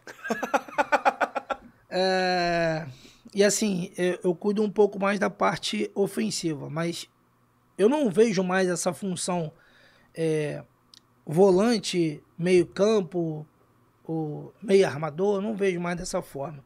Eu acho que são jogadores de meio-campo, cara. Esses caras precisam entender os momentos do jogo. Eles precisam atacar e defender com a mesma eficiência. É óbvio que cada um deles vai ter um nível de eficiência diferente. O 10 vai marcar muito menos que o 5. Mas o 5 precisa chegar na entrada da área e finalizar também. Entendeu? Então vejo essas três posições com as posições que a gente mais precisa é, é, desprender tempo, principalmente na base, para poder ensinar. Entendeu? Para mo mostrar para o menino efetivamente o que, que o futebol está exigindo hoje do camisa 5, do camisa 8, do camisa 10. Entendeu? Perfeito. Então, assim, eu gosto muito, muito, e eu sou, pô, eu sou chato, cara. Sou chato, sou detalhista. É, pô, reclamo do cara que dominou a bola errada, a posição do pé. E assim, no 20 hoje eu sou um pouco menos, eu preciso me policiar um pouco mais. Mas nas categorias menores eu pegava demais no pé dos moleques por causa disso, cara. Para, ajeita o pé, não sei o que, bate aqui tal. Era isso, mas se eu não fizesse dessa forma, de repente eu não teria os resultados que a coisa aconteceu, né? E você falou do Maurício, Maurício Souza, que esteve no Vasco recentemente. Sim. Queria saber como é que você viu, é, porque foi o primeiro trabalho do Maurício na equipe profissional, chegou a trocar mensagem, acompanhou o trabalho dele mesmo que de longe, como é que foi? Assim, o, o Maurício é meu amigo, jogamos junto também. Nessa época do Bocão aí, O Maurício jogava Maurício jogava tinha. futsal? É. É ala. Ala, ala direita. E jogou campo também no América. Era meia, camisa 8. E era bom jogador, tá? Bom jogador, de verdade, também. Tô puxando o saco dele não, porque ele jogava bem. E assim, o Maurício, quando assume o Vasco, a gente fica muito feliz, né? Porque é um amigo de longa data, um cara que já milita no futebol há muito tempo. O Maurício foi auxiliar no Botafogo, com Libertadores, né? Foi, foi uma coisa que o Maurício buscou. Teve a situação dele no Flamengo com o Barbieri, com o Rogério, com o Renato, dele ser auxiliar permanente ali. E quando o Maurício faz esse movimento para que ele assuma um, um, um, como principal, mesmo que seja no maior rival histórico do Flamengo, a gente não tem por que não torcer por um amigo de profissão que está buscando seu espaço. E, cara, o Maurício é um cara muito preparado. Muito preparado. De repente, não foi o momento, né? Mas eu tenho certeza que daqui a pouquinho ele vai conseguir se, se realocar, se reposicionar no mercado, porque é um baita de um treinador. Eu gosto muito do trabalho do Maurício e muito que eu tenho comigo. Eu tenho um pouquinho Zé Ricardo, um pouquinho Maurício, um pouquinho Barbieri, um pouquinho do Mário Jorge também, competidor aqui na essência, cara que, que, que é detalhista, que é chato, enfim. Tem um pouco do, do velho Ancelotti ali também, por que não? E assim a gente vai construindo a nossa história, a nossa verdade, né? Não tem jeito. Boa. A próxima, por favor. Você tá na vaga do Tite. O Tite não pôde ir pra Copa do nada, convoca o Mário Jorge para assumir a missão. Pô, É Vini titular ou Vini no banco? Vini titular. Como? Quer a escalação? Pode ser. Como Não. ele joga, como é que seu time joga com o Vini Na titular. beirada do lado esquerdo, onde ele é o melhor do mundo. Tu acha que, que ele tem que jogar titular na seleção? Já, não sei que dia 20, alguma coisa de novembro, o Brasil estreia na Copa, tem que ter o Vini entre os 11. Eu acho que sim. Acho que sim. Amadureceu demais, né, cara? O jogo dele tá muito mais maduro do que há dois, três anos atrás. Um jogadoraço, assim, um cara com poder de drible, finta, de terço final de campo, de finalização que tá melhorando muito, né? A irreverência do futebol brasileiro é representada por esse cara aí hoje.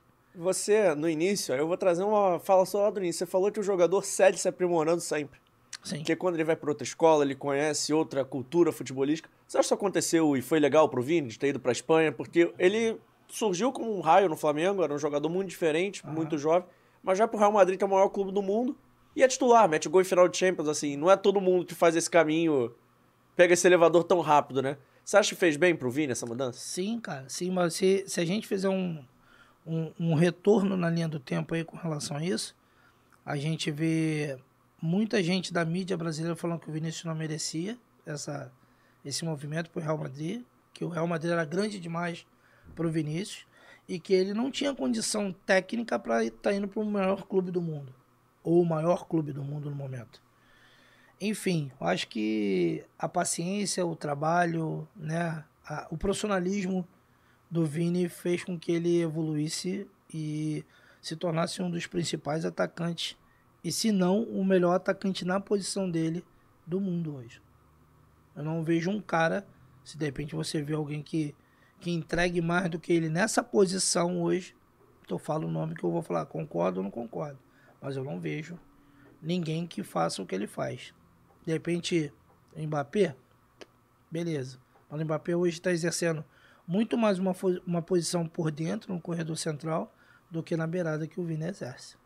Até uma comparação que talvez seja desleal pro Vini, não porque não tô depreciando o Vini não, tá? Mas pra mim a prateleira dele é alta, eu vou comparar ele logo com o Neymar.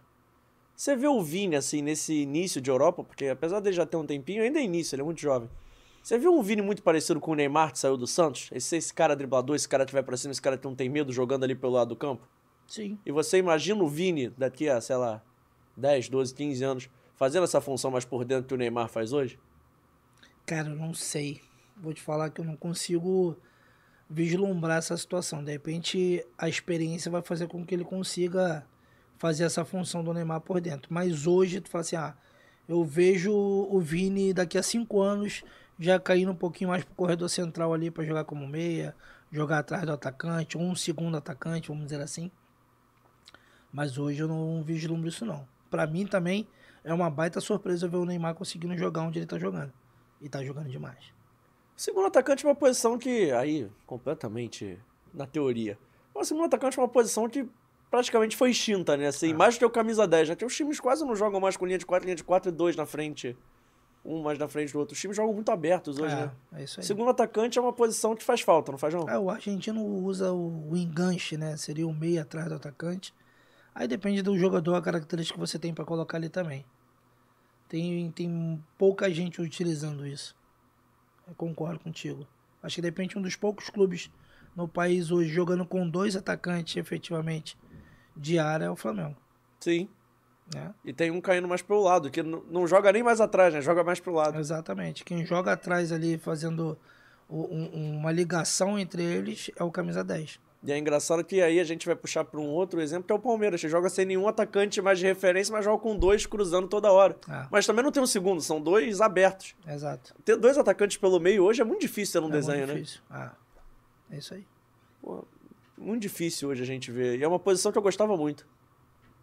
Assim, eu já peguei, eu já peguei uma situação de, de começar como treinador e já não ter mais essa função, né? tava na, muito na, na situação do do 4-2-3-1, do 4-5-1, né? Veio um negócio da.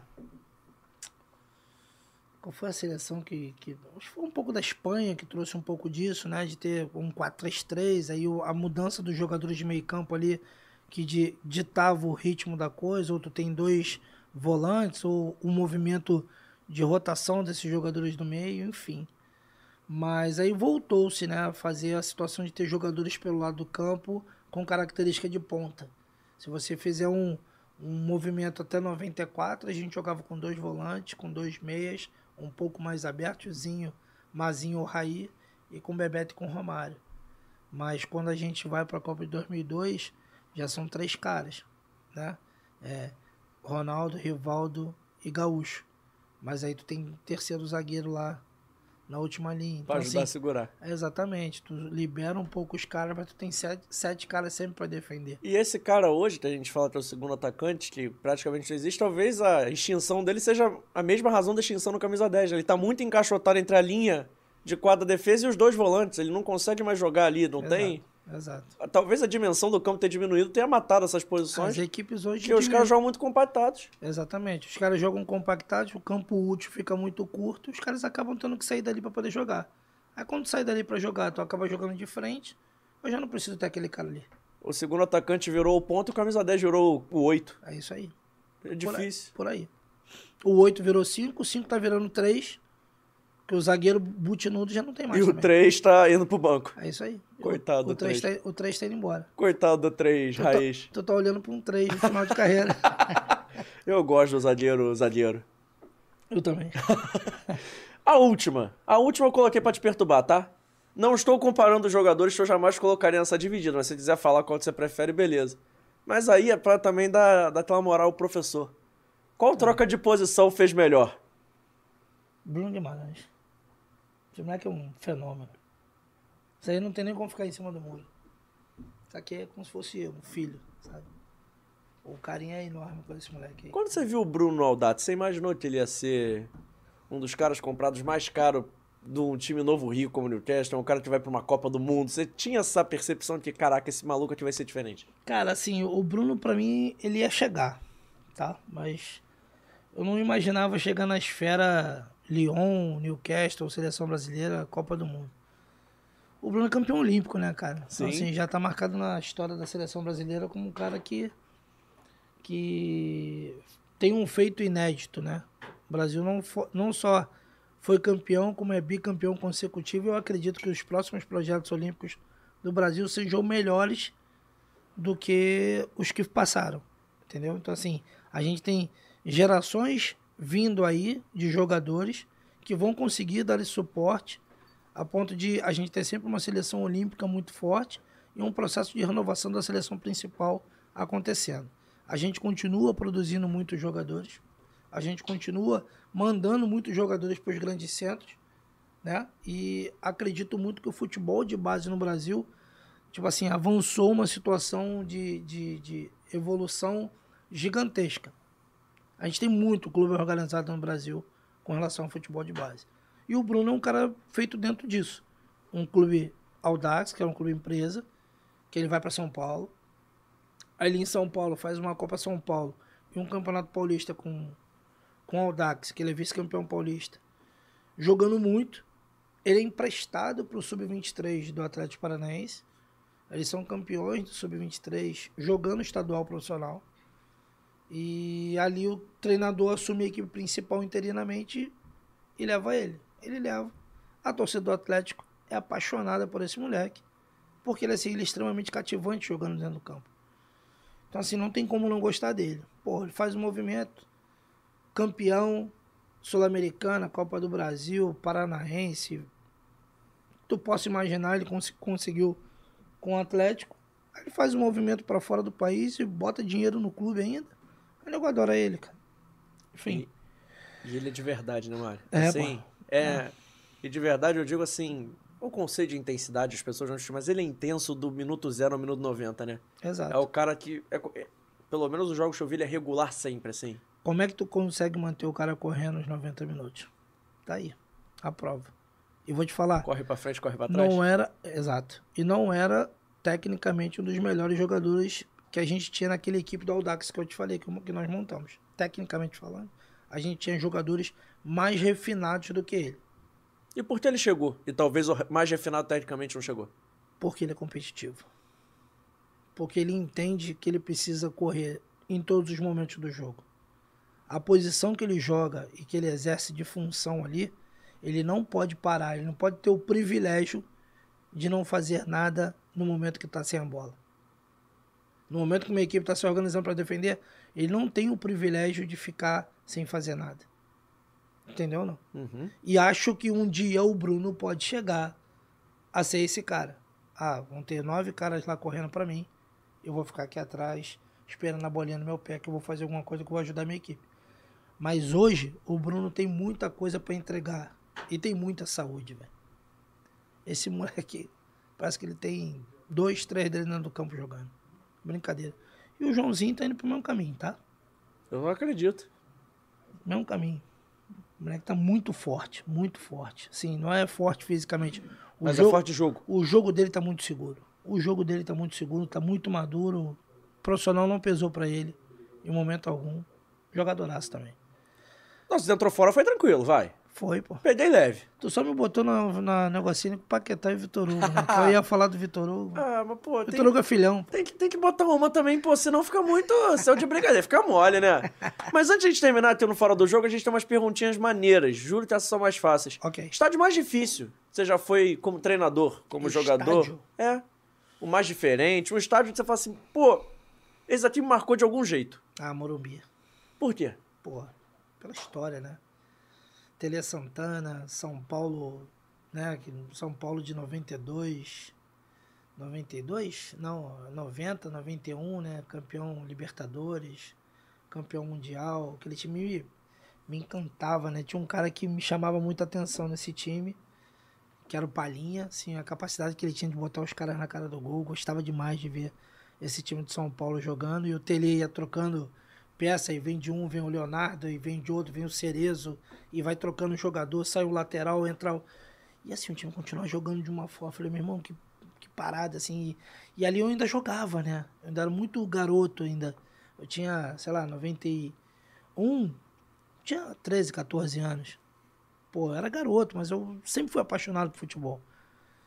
E, pô, ter conseguido é, fazer a final, né? O primeiro jogo da final da Copa do Brasil no Morumbi também foi uma parada marcante por isso, né? Por ser o estádio que o Tele Santana trabalhou e que pra mim foi um dos maiores, se não o maior treinador brasileiro, junto com o Zagallo. Boa.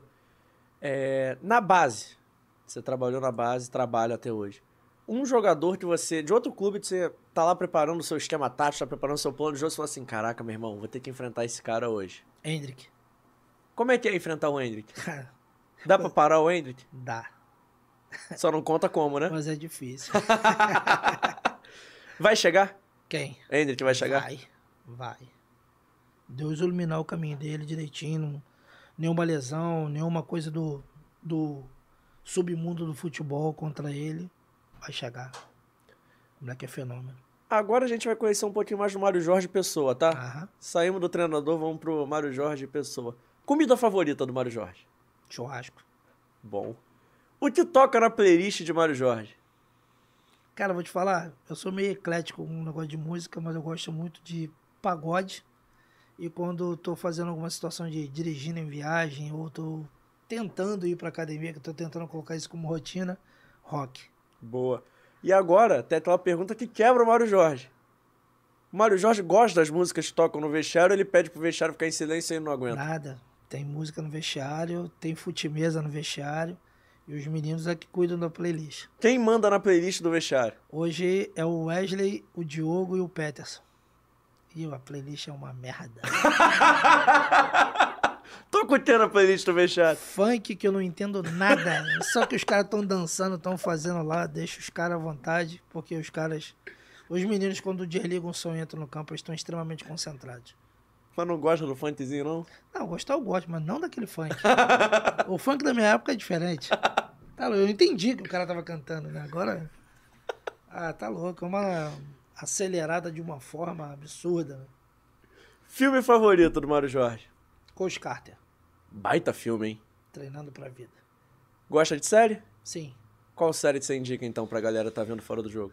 Cara, porra, algumas que eu gostei assim e, e revi foi Suits, né? Os Homens de Terno.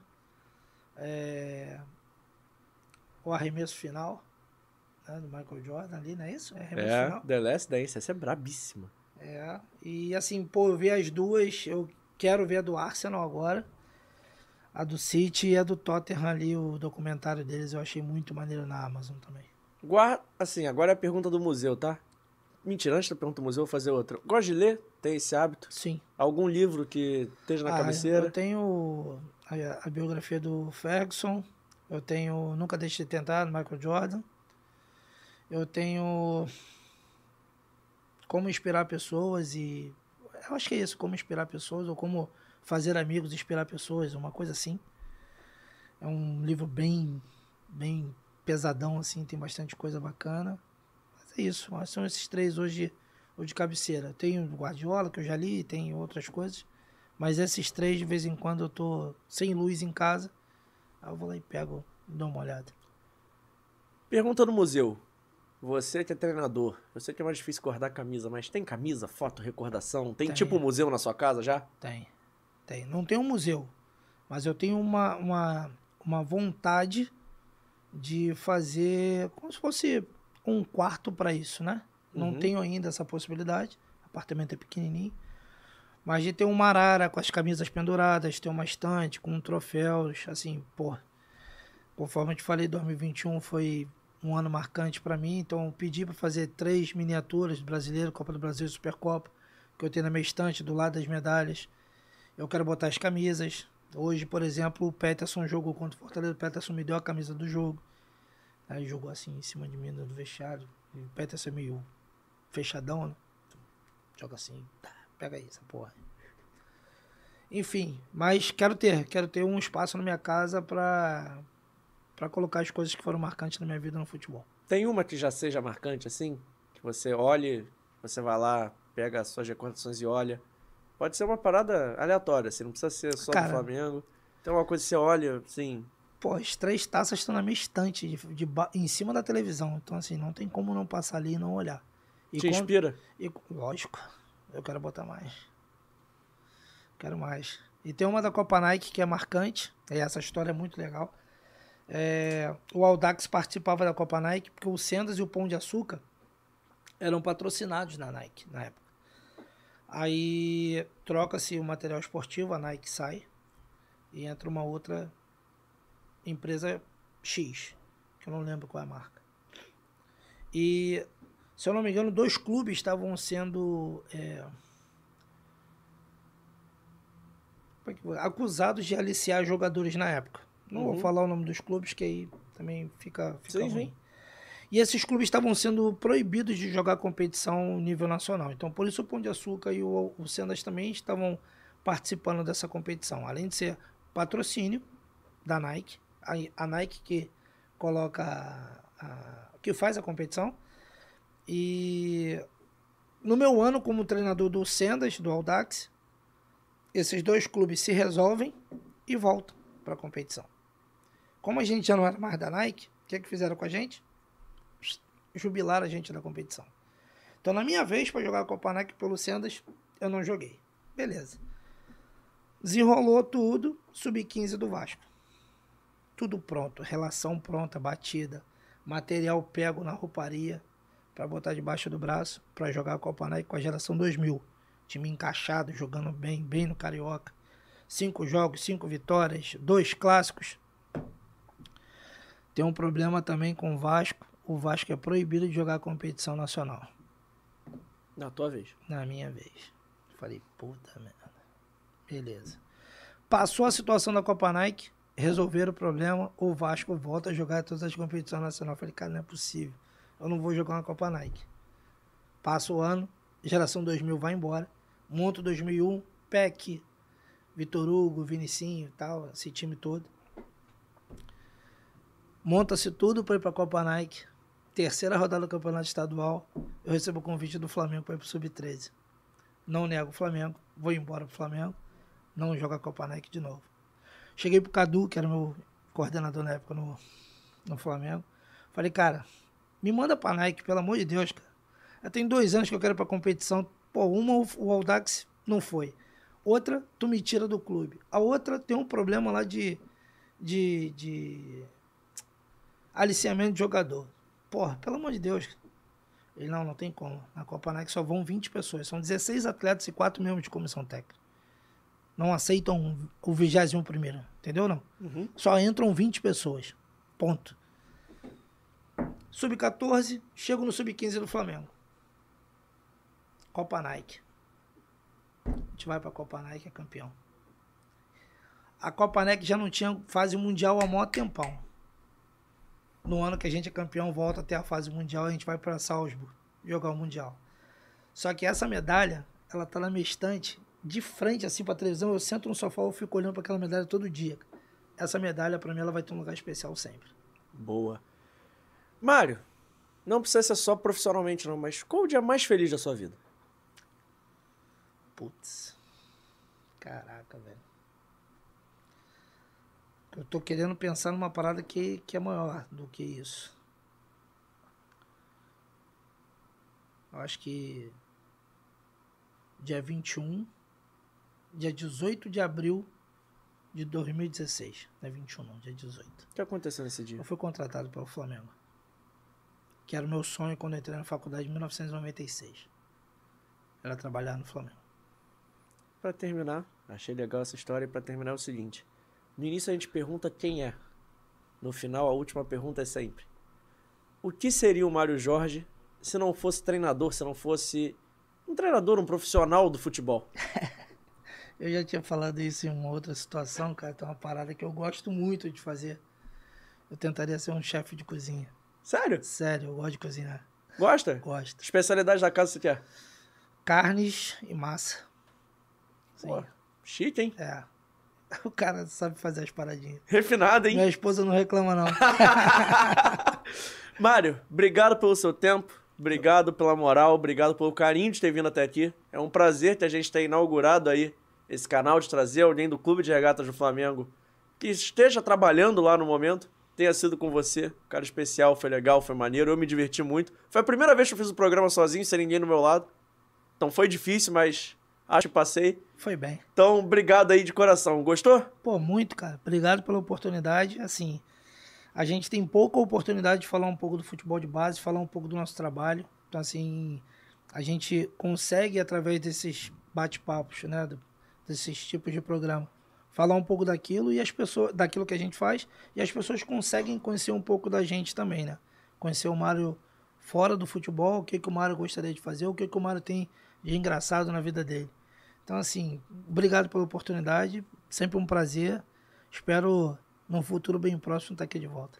Vai ser um prazer te receber, trocar ideia com você, é muito legal. E seguinte, estamos no AGR Podcast Studios, mandando um abraço pro DVD, pro Marcos, pro Thiago, para toda a galera, especialmente pro Beto. Toda a galera que faz o AGR Podcast Studios acontecer, o melhor estúdio de podcast do Rio de Janeiro. Você vai lá no seu Instagram e procura o AGR Podcast e quer fazer o seu podcast? Vem cá, a casinha é muito legal, vale a pena você conhecer. O AGR Podcast Studios é bravo. Obrigado, viu, rapaziada?